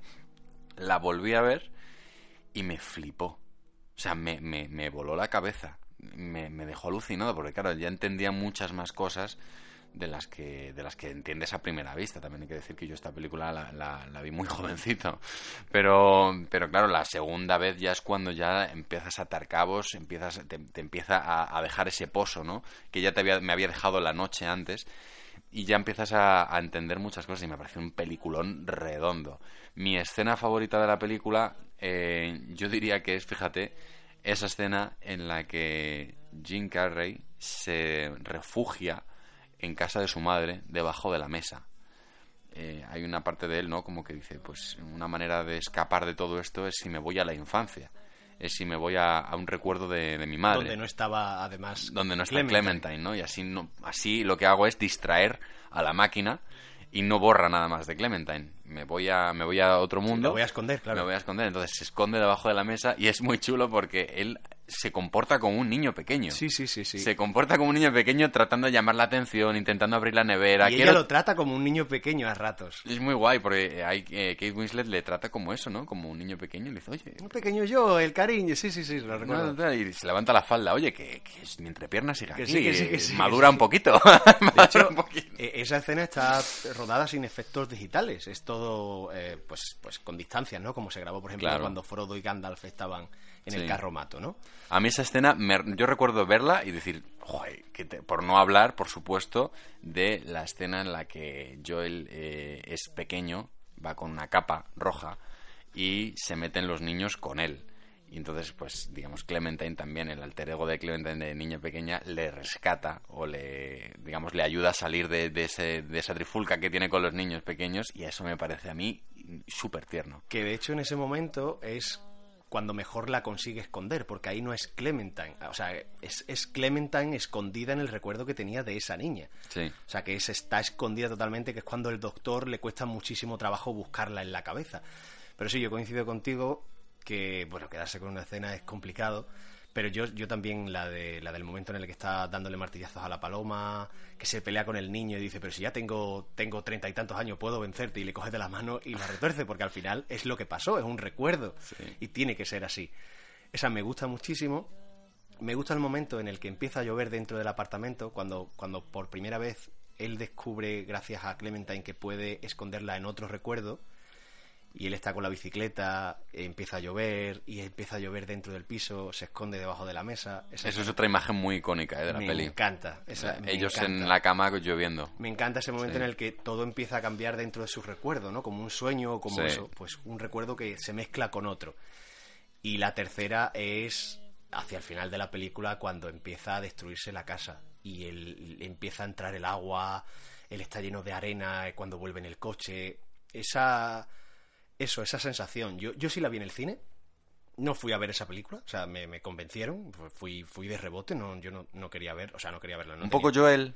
Sí. Quizá seguiste Sí, la estela de alguien. Sí, sí, sí. No tenía, no tenía intención de verla para nada, no sabía lo que iba a ver tampoco. Y me pasó un poco como a ti. Ah, Para mí fue un, como una patada emocional. Yo no sabía qué estaba pasando. O sea, sabía que, que habían pasado muchas cosas y eso, no sabías muy bien si te habían gustado o no. Lo que sí que tenía la, la película rondándome en la cabeza. Yo, yo sabía que había cosas que no, no había pillado. Yo no, no sabía qué era. Yo no la, no la vi en videoclub, tardé bastante, o sea, no la vi, la volví a ver en videoclub bastante tiempo después. Y como tú dices, ¿no? Como empiezas a, a atar cabos, a darte cuenta de muchísimas cosas y a darte cuenta de verdad y por qué esta película es tan grande. Lo otro solo la intuyes, solo te llega. Porque es eso, porque es una película con muchas pues con muchas sensaciones visuales, sonoras y emocionales. Entonces, hasta ponerlo todo en su sitio es complicado. Cuesta, es cuesta complicado. mucho. Hay que decir que la escena que hemos estado, bueno, que comentabas tú ahora y que he comentado antes de cuando se meten, digamos, cuando él tiene la discusión con los niños pequeños, justo antes de esa escena podemos ver también un recuerdo de Joel que es ellos dos que han aparcado el coche justo a- ju- eh, junto al lado de un cine eh, al aire libre, sí, ¿no? sí. Entonces Están remeda- o sea, están eh, doblando. Doblando. Están doblando la escena porque, claro, como están fuera del cine, no les han permitido eh, la emisora con la que poder, digamos, eh, escuchar la película. Entonces lo que hacen es que ven la pantalla desde fuera y se ponen los dos a doblar los diálogos de la peli. Muy informal todo esto, ¿no? Sí, muy, el informal, sí. Florentino Fernández. Muy, y- muy todo esto, ¿no? Entonces, eh, pero mola mucho porque esto fue un poco improvisado por los dos. Y como a Jim Carrey esto le basta que le des el dedo para que te coja el brazo, pues Kate Winslet decía que, era, que daba gusto, ¿no? Porque se montaba el carro de Jim Carrey y era como, da igual. Y vamos a galopar. Vamos. Y luego hicieron exactamente lo mismo con la escena de, de los niños.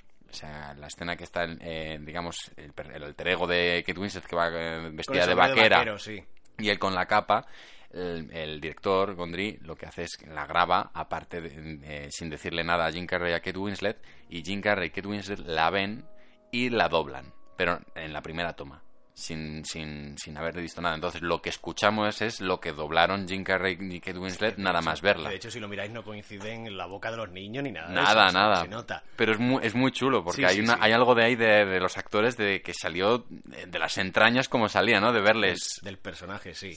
Oye, ¿y remake, secuela o la dejamos tranquilita? Mm, Ni se les ocurra tocarla. Por favor, yo estoy Ni de acuerdo se les contigo. ocurra o sea, tocarla. sagrada, o sea, ni, o sea, gafapásticos de colores, ni pensadlo. O sea, no, no, no, no, no, no. Como dijo Marina, ni hablar del peluquín. Y esto me lleva a la conexión Nakatomi. Que gracias por decir esto del cómic que dijiste antes, porque sí, tiene mucho de cómic y pues por eso se relaciona tanto con, con Nakatomi. La tenemos con, tenemos tres, ¿eh?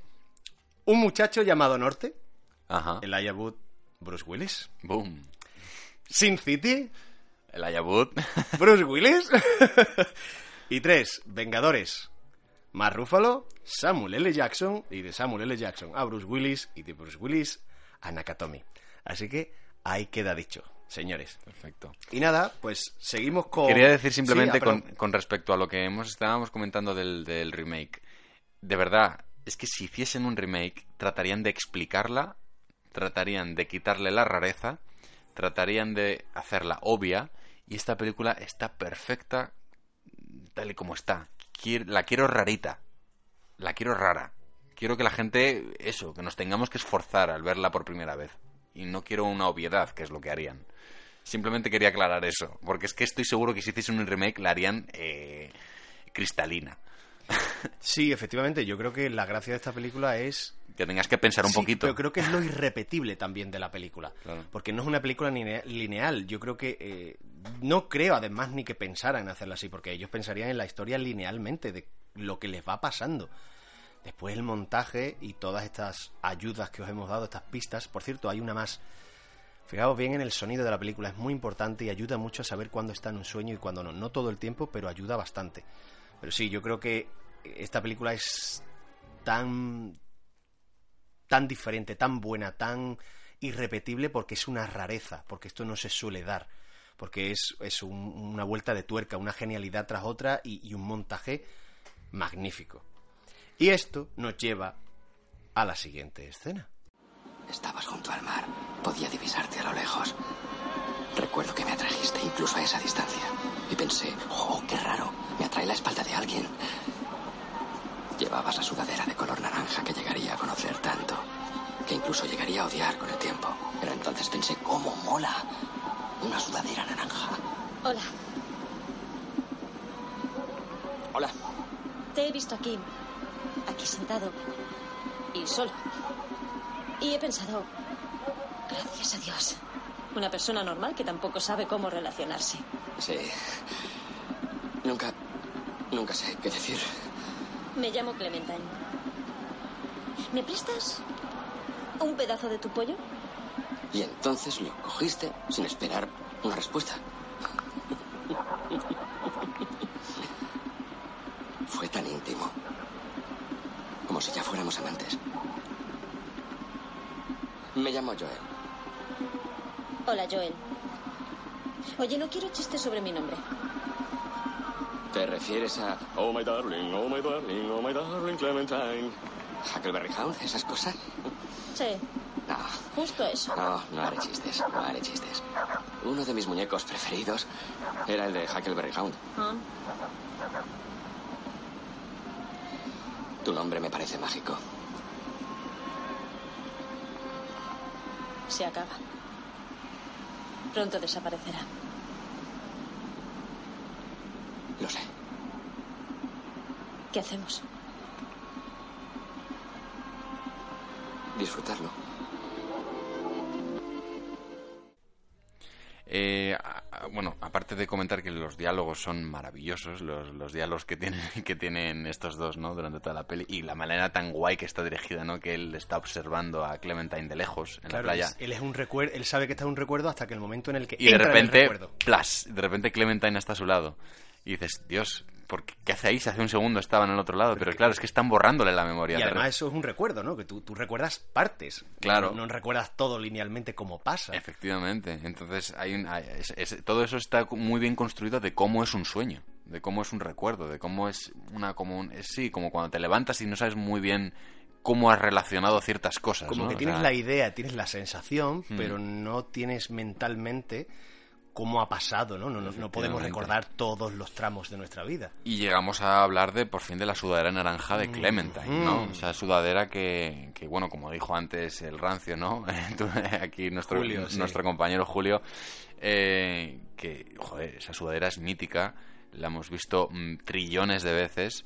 Es una sudadera normal y corriente, con un color muy butano, feucha, si quieres ya decirlo. Con el pelo verde. Y sin embargo, eh, muy icónica, ¿no? O sea, quiero decir, es, es, es muy fácil asociar, tú ves esa sudadera, el pelo verde o azul y ya piensas en Clementine, ¿no? Sí. O sea, son colores como tan distintos y tan, y, y tan raros un- de combinar y te acuerdas, ¿no? De Clementine. La sudadera naranja es simplemente porque eh, eh, Gondry eh, lo tenía claro que quería una sudadera naranja. No sabía ni quién era la actriz, no sabía nada del personaje, simplemente quería, la, visualizaba a ella, a Gondry, con la sudadera naranja. Entonces, claro, la de, la de vestuario se puso en contacto con Kate Winslet, dijo, oye, mira, eh, tenemos, eh, esta es la idea, tal, y Kate lo que quería era eh, hacerlo súper real. O sea, quería que, que esta chica fuese creíble y que fuese, pues además, bueno, que una tía que hace cosas locas y que es una bala perdida y que toma mm, eh, decisiones excéntricas, ¿vale? Que para ella era primordial que el, que el vestuario eh, no fuera precisamente invisible, digamos. Entonces, lo que hicieron es irse a una tienda muy normal, muy de mercadillo, y elegir la, la sudadera más, eh, pues eso, más de mercadillo, literalmente hablando. Lo consiguieron, sí. La consiguieron, y sin embargo, fíjate, ¿no? O sea, como, como, como algo tan, como una decisión tan simple Se convierte en algo tan icónico. co- se convierte en algo tan icónico. No hace falta pensar tanto, simplemente buscas un poquito y lo encuentras. Pero hay otro, hay otro detalle de realidad, y es que durante la, la grabación de la película, eh, el director eh, pues rompe con su novia.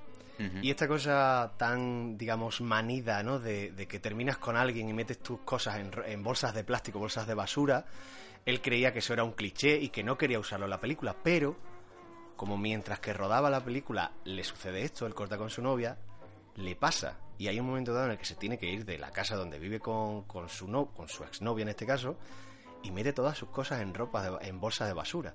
Y entonces dice, es que esto pasa así. Así que así va a pasar en la película.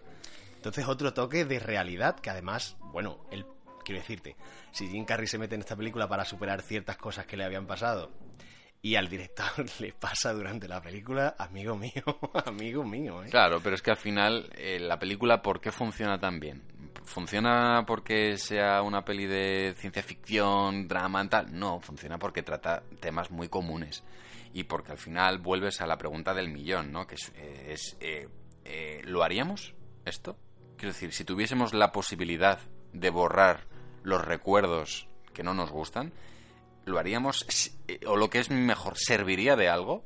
Que es a lo que va la película, ¿serviría de algo borrarlos? O si eso podría convertirse en una droga. Porque es muy peligroso de, de- de- de- si existiese, ¿no? Quiero decir, si das esa posibilidad de borrar ciertos recuerdos, ¿quién no te dice que empezase borrando desde una muerte cercana a yo que sé qué, a mm, superar mm, cualquier chorrada, quiero No, decir. claro, quiero decirte, llévalo al extremo, ¿no? Ponte que no es una relación de dos años, que has perdido dos años de tu vida. Quiero decir, al olvidarlo. Mm. Imagínate que es 14 años de tu vida. Imagínate que es un hijo durante toda la vida. O sea, tú te levantas un día y ayer tenía 20 o 30 años y hoy tengo 60. Eh, entonces se convierte. O, o imagínate que lo haces una y otra vez, una y otra vez, una y otra vez, no con la misma persona, con diferentes personas para olvidar ese dolor. Claro. Entonces, ¿qué has vivido? No has vivido nada porque se te ha olvidado. Claro. Al final lo que vamos viendo de estos dos personajes es que la relación se va resquebrajando, ¿no? Debido a, yo creo, ¿eh? no sé, debido a que eh, cada uno vuelca su frustración en el, otro. y, y lo altera, ¿no? O sea, de, de manera que ellos acaban viendo en su pareja sus propios eh, defectos o sus, o- o sus inseguridades y eso pues es difícil de aceptar. De hecho, hay un momento en el que Joel le dice, creía que me salvarías la vida. Claro, es que es por eso te decía antes. Por eso te lo digo. Por eso te decía antes que eh, Joel viene de in- uno que dice, no es que yo, me- yo soy enamoradizo. No, lo que eres es muy dependiente y lo que pones es un- unas expectativas altísimas a su eh, lo- lo- pone unas expectativas altísimas a sus relaciones que luego, si no alcanza, se estrella. Sí, como que las idealiza, como que... Claro. Como que va pasando de... Si, si era aburrida, si, la, si su relación con Naomi era aburrida y ya estaba en un momento de estancamiento, lo que busca es lo contrario, la liberación máxima. Claro. Y llega un momento que se da cuenta que eso está al contrario de él. Hasta que lo agota y no quiere eso. Hasta que empiezan a, distanci- a, a distanciarse. Hasta que ella se va de juerga y él no quiere. Hasta que ella le dice, quiero tener un hijo. Y él le dice, No eres capaz. no eres, no crees que estás en condiciones de eso, crees Mm. que eres buena. Soy buena madre, ¿qué me estás diciendo? Y le monta. Y esa escena es tan dura de ver, pero Mm. tan real. Es, es- esa, esa pelea en mitad de, de- del, del, del mercadillo en el que están. Bueno, Claro.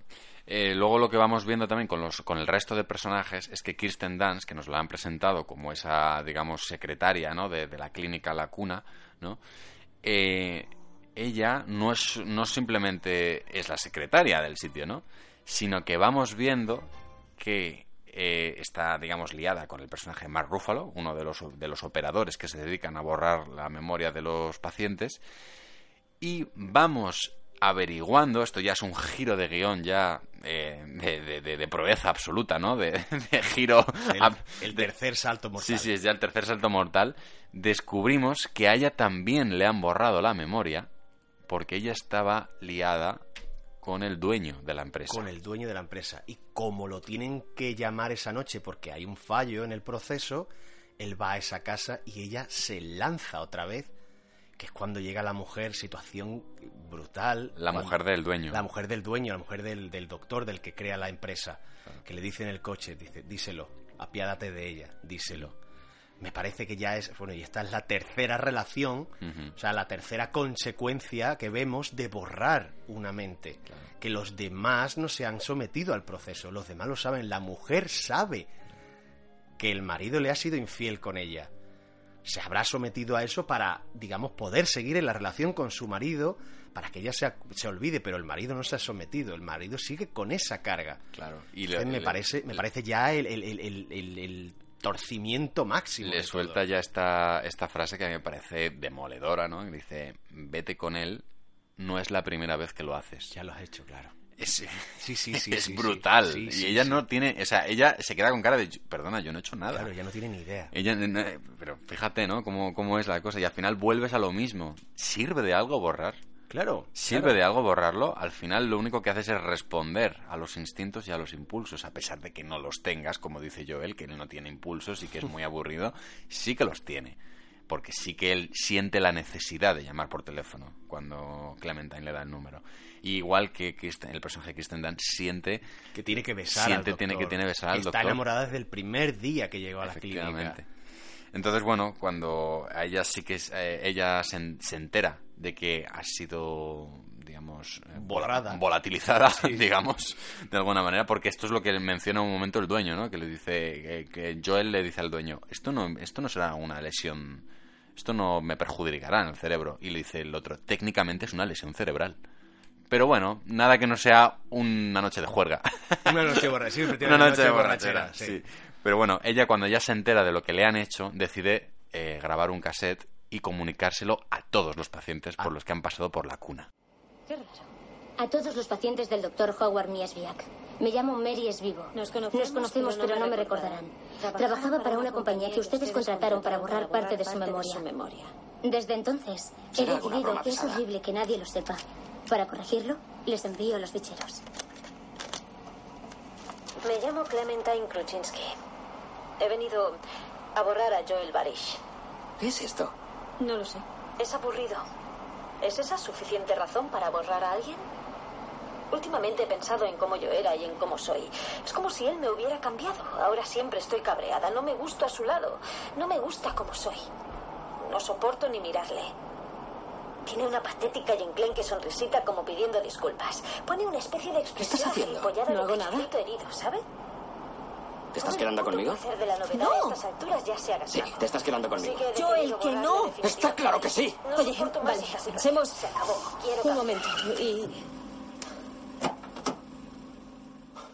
Y bueno, ya vamos viendo cómo eh, Joel, Todo estalla, ¿no? Todo estalla. todo se precipita. Joel no entiende nada, la echa de su coche. Fíjate que Joel la echa de su coche, este es el nivel. Tío, es que parece este es el nivel. una broma pesada. Para que él llegue a ese extremo, ¿cómo tiene que estar de harto? Claro, Joel que siempre sucumbe a todo, ¿no? Y que dice que sí a todo. Sí, como que lo acepta, como se agacha, sí, como que se agacha, como que sigue la estela hasta que Mm. es como, eh, un momento, un momento, un momento. ¿Que te Pero- estás riendo de mí? Claro, pero es que para Joel, en este punto en el que estamos, que es al principio también, donde les hemos conocido en el tren, algo no va bien hoy. En este día, él, él se siente raro. Entonces, por claro. eso está haciendo lo que está haciendo. De hecho, está lleno de impulsos. Cuando, Claro. cuando siente el impulso de montarse en el tren a Montauk. Claro. Ah, cuando de repente habla con ella y habla directamente, ¿no? Como todas esas cosas. A mí hay algo de esta película... eh, cuando tú hacías estas preguntas, ¿no? De ¿merece la pena hacer esto? ¿Merece la pena olvidarse del dolor por, por perder lo que hemos vivido? Hay una frase que de Sabina, que de una canción de Sabina que me recuerda, que es la de Pece de Ciudad, que dice, al lugar donde has sido feliz, no deberías tratar de, de- tratar de volver. Me parece algo, pues, me parece algo de sabio, ¿no? Mm. Entonces me recuerda mucho a la relación de, de Elijah Wood con ella. Todo lo que ha intentado, que además se lleva por fin ese merecido, que ella le grita y vete ya a la mierda, por favor, y lo pone en su sitio por fin. Pero hay algo de eso, ¿no? De, de- de repetir el patrón, bueno, en este caso una cosa muy extrema, pero sí de repetir el patrón de, de, ¿no? Donde ha sido feliz, lo, hay que conservarlo y, y ahí, ¿no? Creo que, creo que es muy importante. Entonces, bueno, ellos ya se dan cuenta de lo que han hecho, de, de- de la... Bueno, ellos, mismos lo definen como tontería, ¿no? Llega incluso un momento en el que Joel lo, lo define así, ¿no? Que dice, "Eh, hice esta tontería. Eh, asumen lo que han hecho y... eh, pero ellos en, en- ese mundo onírico, ¿no? Donde están, siguen tratando de retener como pueden eh, sus recuerdos, ¿no? Y es ahí donde vuelven otra vez a la casa donde se conocieron, esa, esa casa frente al mar, donde, donde hemos visto que tienen la conversación del- de, la, de la sudadera naranja, ¿no? Y es ahí donde empieza a ver que la, incluso ese sitio donde se conocieron empieza a resquebrajarse. Sí, y además que el proceso ya le dijeron que era desde, desde lo más reciente Efectivamente. a lo más antiguo. Entonces, claro, esa casa donde se conocieron, que para él es eh, un sitio muy bonito, empieza a derrumbarse. Y lo hice. Pensé que quizá estabas chiflada. Pero eras excitante. Ojalá te hubieras quedado. Yo también lo desearía. Ahora desearía haberme quedado y haber hecho muchas cosas. Oh, vaya. Ojalá. Ojalá me hubiera quedado. En serio. Pues yo cuando bajé ya no estabas. Me fui, salí por la puerta. ¿Por qué? No lo sé. Me sentía como un niño asustado no sé. Me sentí con el agua hasta el cuello. ¿Estabas asustado? Sí. Creí que ya sabías eso de mí. Volví corriendo hasta la hoguera, intentando vencer en mi humillación, creo. ¿Fue por algo que dije? Sí. Dijiste, pues vete. Con mucho desdén, ¿sabes? Ah, lo siento. No importa.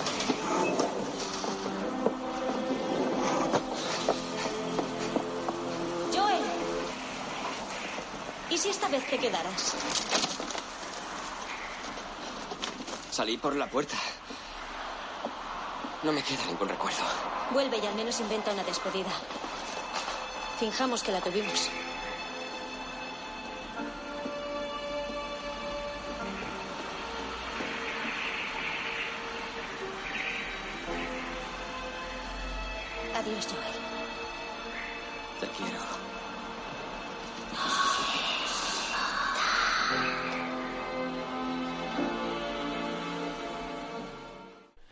Dicho que era una de mis escenas favoritas. Mm, Me parece que, que te llega de una manera todo al mismo tiempo. El, el arrepentimiento, el easy, si, lo- si hubiera hecho esto habría funcionado, ahora me gustaría cambiarlo, no quiero perderte, el recuerdo se va borrando, va llenándose de agua. Pero lo guay es cómo también está representado eh, la eliminación del recuerdo. O sea, podrían haber elegido cualquier otra manera, ¿no? Y sin embargo eligen que la casa se desmorone. Eh, que, que- que- que, bueno, que cuenta mucho, ¿no? Lo que es eh, que la destrucción, ¿no? Justo en- eh, y ellos dentro, cuando, cómo se les va cayendo la casa encima. Que luego ver- veríamos después cómo a ellos mismos viviendo juntos se les caería la casa encima. Efectivamente. Y es, es, es muy bonito cómo está contado y cómo el personaje de Clementine le dice, bueno, pues tratemos de inventar un final, ¿no? Pero es que eso es otro proceso mental, el autoengaño y, Claro. y el, el que no te duela tanto, por lo menos para ponerle un final. Es que la película tiene, tiene tanto detalle, tiene está tan bien pensada esta película. Es, es increíble, es increíble.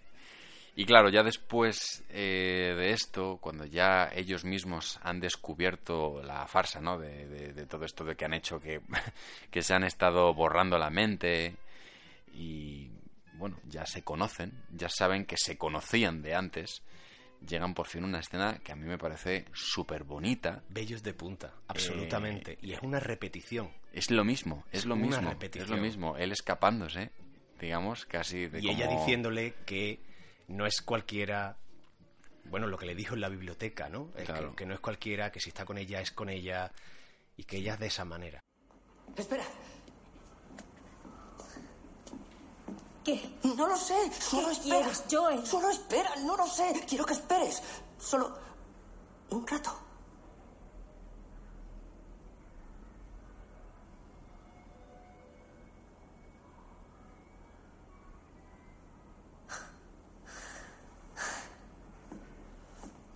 Vale. ¿En serio? No soy un concepto, Joel. Soy una mujer jodida que busca su propia paz de espíritu. No soy perfecta. No veo nada que no me guste de ti. Ahora pero mismo lo harás. no lo veo. Pero lo harás. No sé, ya se te ocurrirán cosas. Y yo me aburriré de ti y me sentiré atrapada porque eso es lo que me suele pasar. Vale.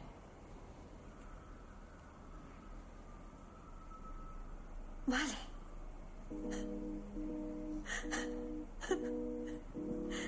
Vale.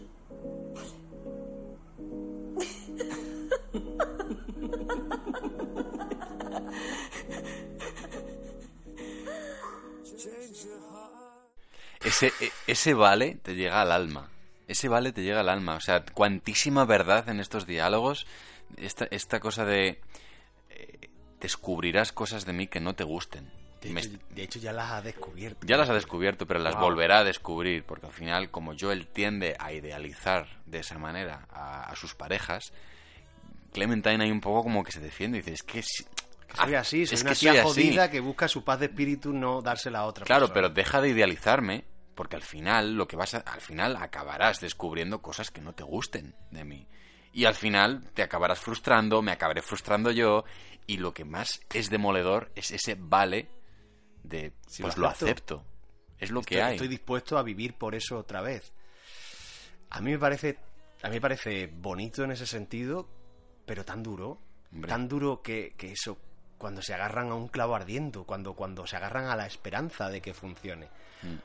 cuando además no tienen lo que han vivido ya, Claro. sino que están por repetir o no, que supongo que ahí está su esperanza, los mismos errores. Sí, es que es un poco lo que decíamos, ¿no? Que dentro del pesimismo que hay dentro de la película, que hay mucho pesimismo, hay también como cierta esperanza o como eh, sí, como cierto cierto clavo ardiente donde, donde agarrarse, porque al final todas estas parejas que, que- que están rompiendo y que tal, eh, no, a lo largo de la película que rompen, ¿no? Eh, tienden a volver a encontrarse tienden a volver a necesitarse, tienden a volver a reencontrarse de nuevo porque al final el destino es así, eh, eh, o, o, digamos es, el, es, es lo que quiere explicar la película, ¿no? Es como que no puedes escapar de esto. Aunque lo hubieses borrado, aunque lo hubieses reintentado, que, aunque hubieses, hubieses inventado otro final, hubieses caído en la red de esa persona. Da igual lo que hagas. Entonces hay como, dentro del pesimismo hay cierto optimismo. Sí, pero claro, también le puedes dar la vuelta otra vez y eso, eso es lo maravilloso de la película, que puede, eh, puedes verla con tu estado de ánimo o con tu pensamiento o con tu forma de pensar, porque vale, hay esperanza, pueden empezar otra vez. Puede que no cometan los mismos errores, pero ¿y si vuelven a repetir el bucle? Claro, por eso hablaba antes que igual, o sea, eh, también es una condena. Claro. Es una, es, es una condena, porque al final es una, es una manera de estancarse en una relación y, bueno, todos, todos lo sabemos lo que es, ¿no? Eh, entonces, eh, a mí me parece que es una que es una película que cuenta tanto. Tantísimo. Es una película que cuenta tantísimo solo en dos horas y lo cuenta de una manera tan inteligente que eso, que eso es, una, es una maravilla. Al Te final, hace sentir, te hace pensar, te hace incomodarte, te hace replantearte. Es, es, es, es, es una gran. Es una maravilla. Eh, hay que decir que la película costó 20 millones de dólares de presupuesto, recaudó 72,3 millones de dólares, nada mal. Eh, insisto, a sabiendas de que eh, los protagonistas, grandísimas estrellas de Hollywood, se habían subido a un barco que sabía que iba un poco a la deriva y les daba un poco igual el resultado en taquilla, porque ellos únicamente lo querían hacer de manera artística, no, no para salir ricos de esta peli. Y bueno, pues no solo, no, no solo cumple esa labor, sino que además recauda más de lo que, de lo que había costado la película. Eh, poco más contar de esta película, simplemente decir que igual que hay películas que cuentan las... No, hay películas que, ven- que se venden en cartel o en tráiler en plan la historia de amor más grande de nuestros tiempos. Yo digo que Olvídate de mí cuenta la historia más grande de desamor de los últimos tiempos. Y lo es porque cuenta mejor que ninguna película lo dolorosos que son los recuerdos. De lo que cuesta conservarlos, de lo que significa perderlos, modificarlos o lo que es peor, prostituirlos nada funciona en la cuna, en la empresa, porque los personajes tienen voluntades inquebrantables. Y lo más bonito de la película es la filosofía de las emociones negativas, es decir, cuenta cómo el sufrimiento, el miedo o el orgullo nos pueden llevar por caminos eh, bastante turbios. Pero por otro lado nos muestra cómo una voluntad, como hemos dicho, inquebrantable, puede resistir a olvidar.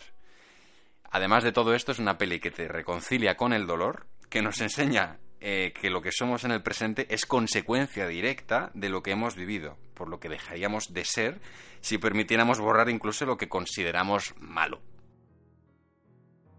Bueno, pues una vez más hemos destripado o hemos desordenado un poco esta película y nosotros nos hemos desordenado con ella porque es lo que teníamos que hacer y os la hemos regalado. Solo esperamos que la hayáis disfrutado tanto como la hemos disfrutado nosotros. Y recordad que felices son aquellos que viven sin culpa, porque ellos se olvidan del mundo y el mundo los olvida a ellos. El eterno resplandor de una mente sin recuerdos que solo acepta sus oraciones y rechaza sus deseos. Me esperaba que quien provocó todos los incendios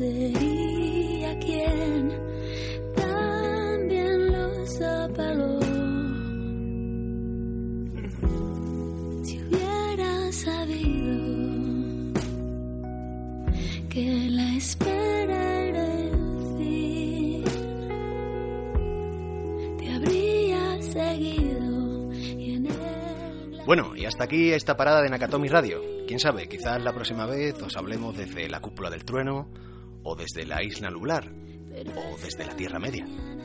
Lo que seguro es que disfrutaremos tanto como lo hemos hecho con este programa. Y ya sabéis, podéis seguirnos en redes sociales, en Twitter, arroba nakatomir, y nuestro correo electrónico, nakatomiradio.gmail.com. Ahí podéis darnos vuestras recomendaciones, decirnos qué paradas son obligadas a hacer y dónde nunca debemos parar. Lo que seguro es que nos vemos en el próximo Nakatomi Radio. ¿Cómo has dejado pasar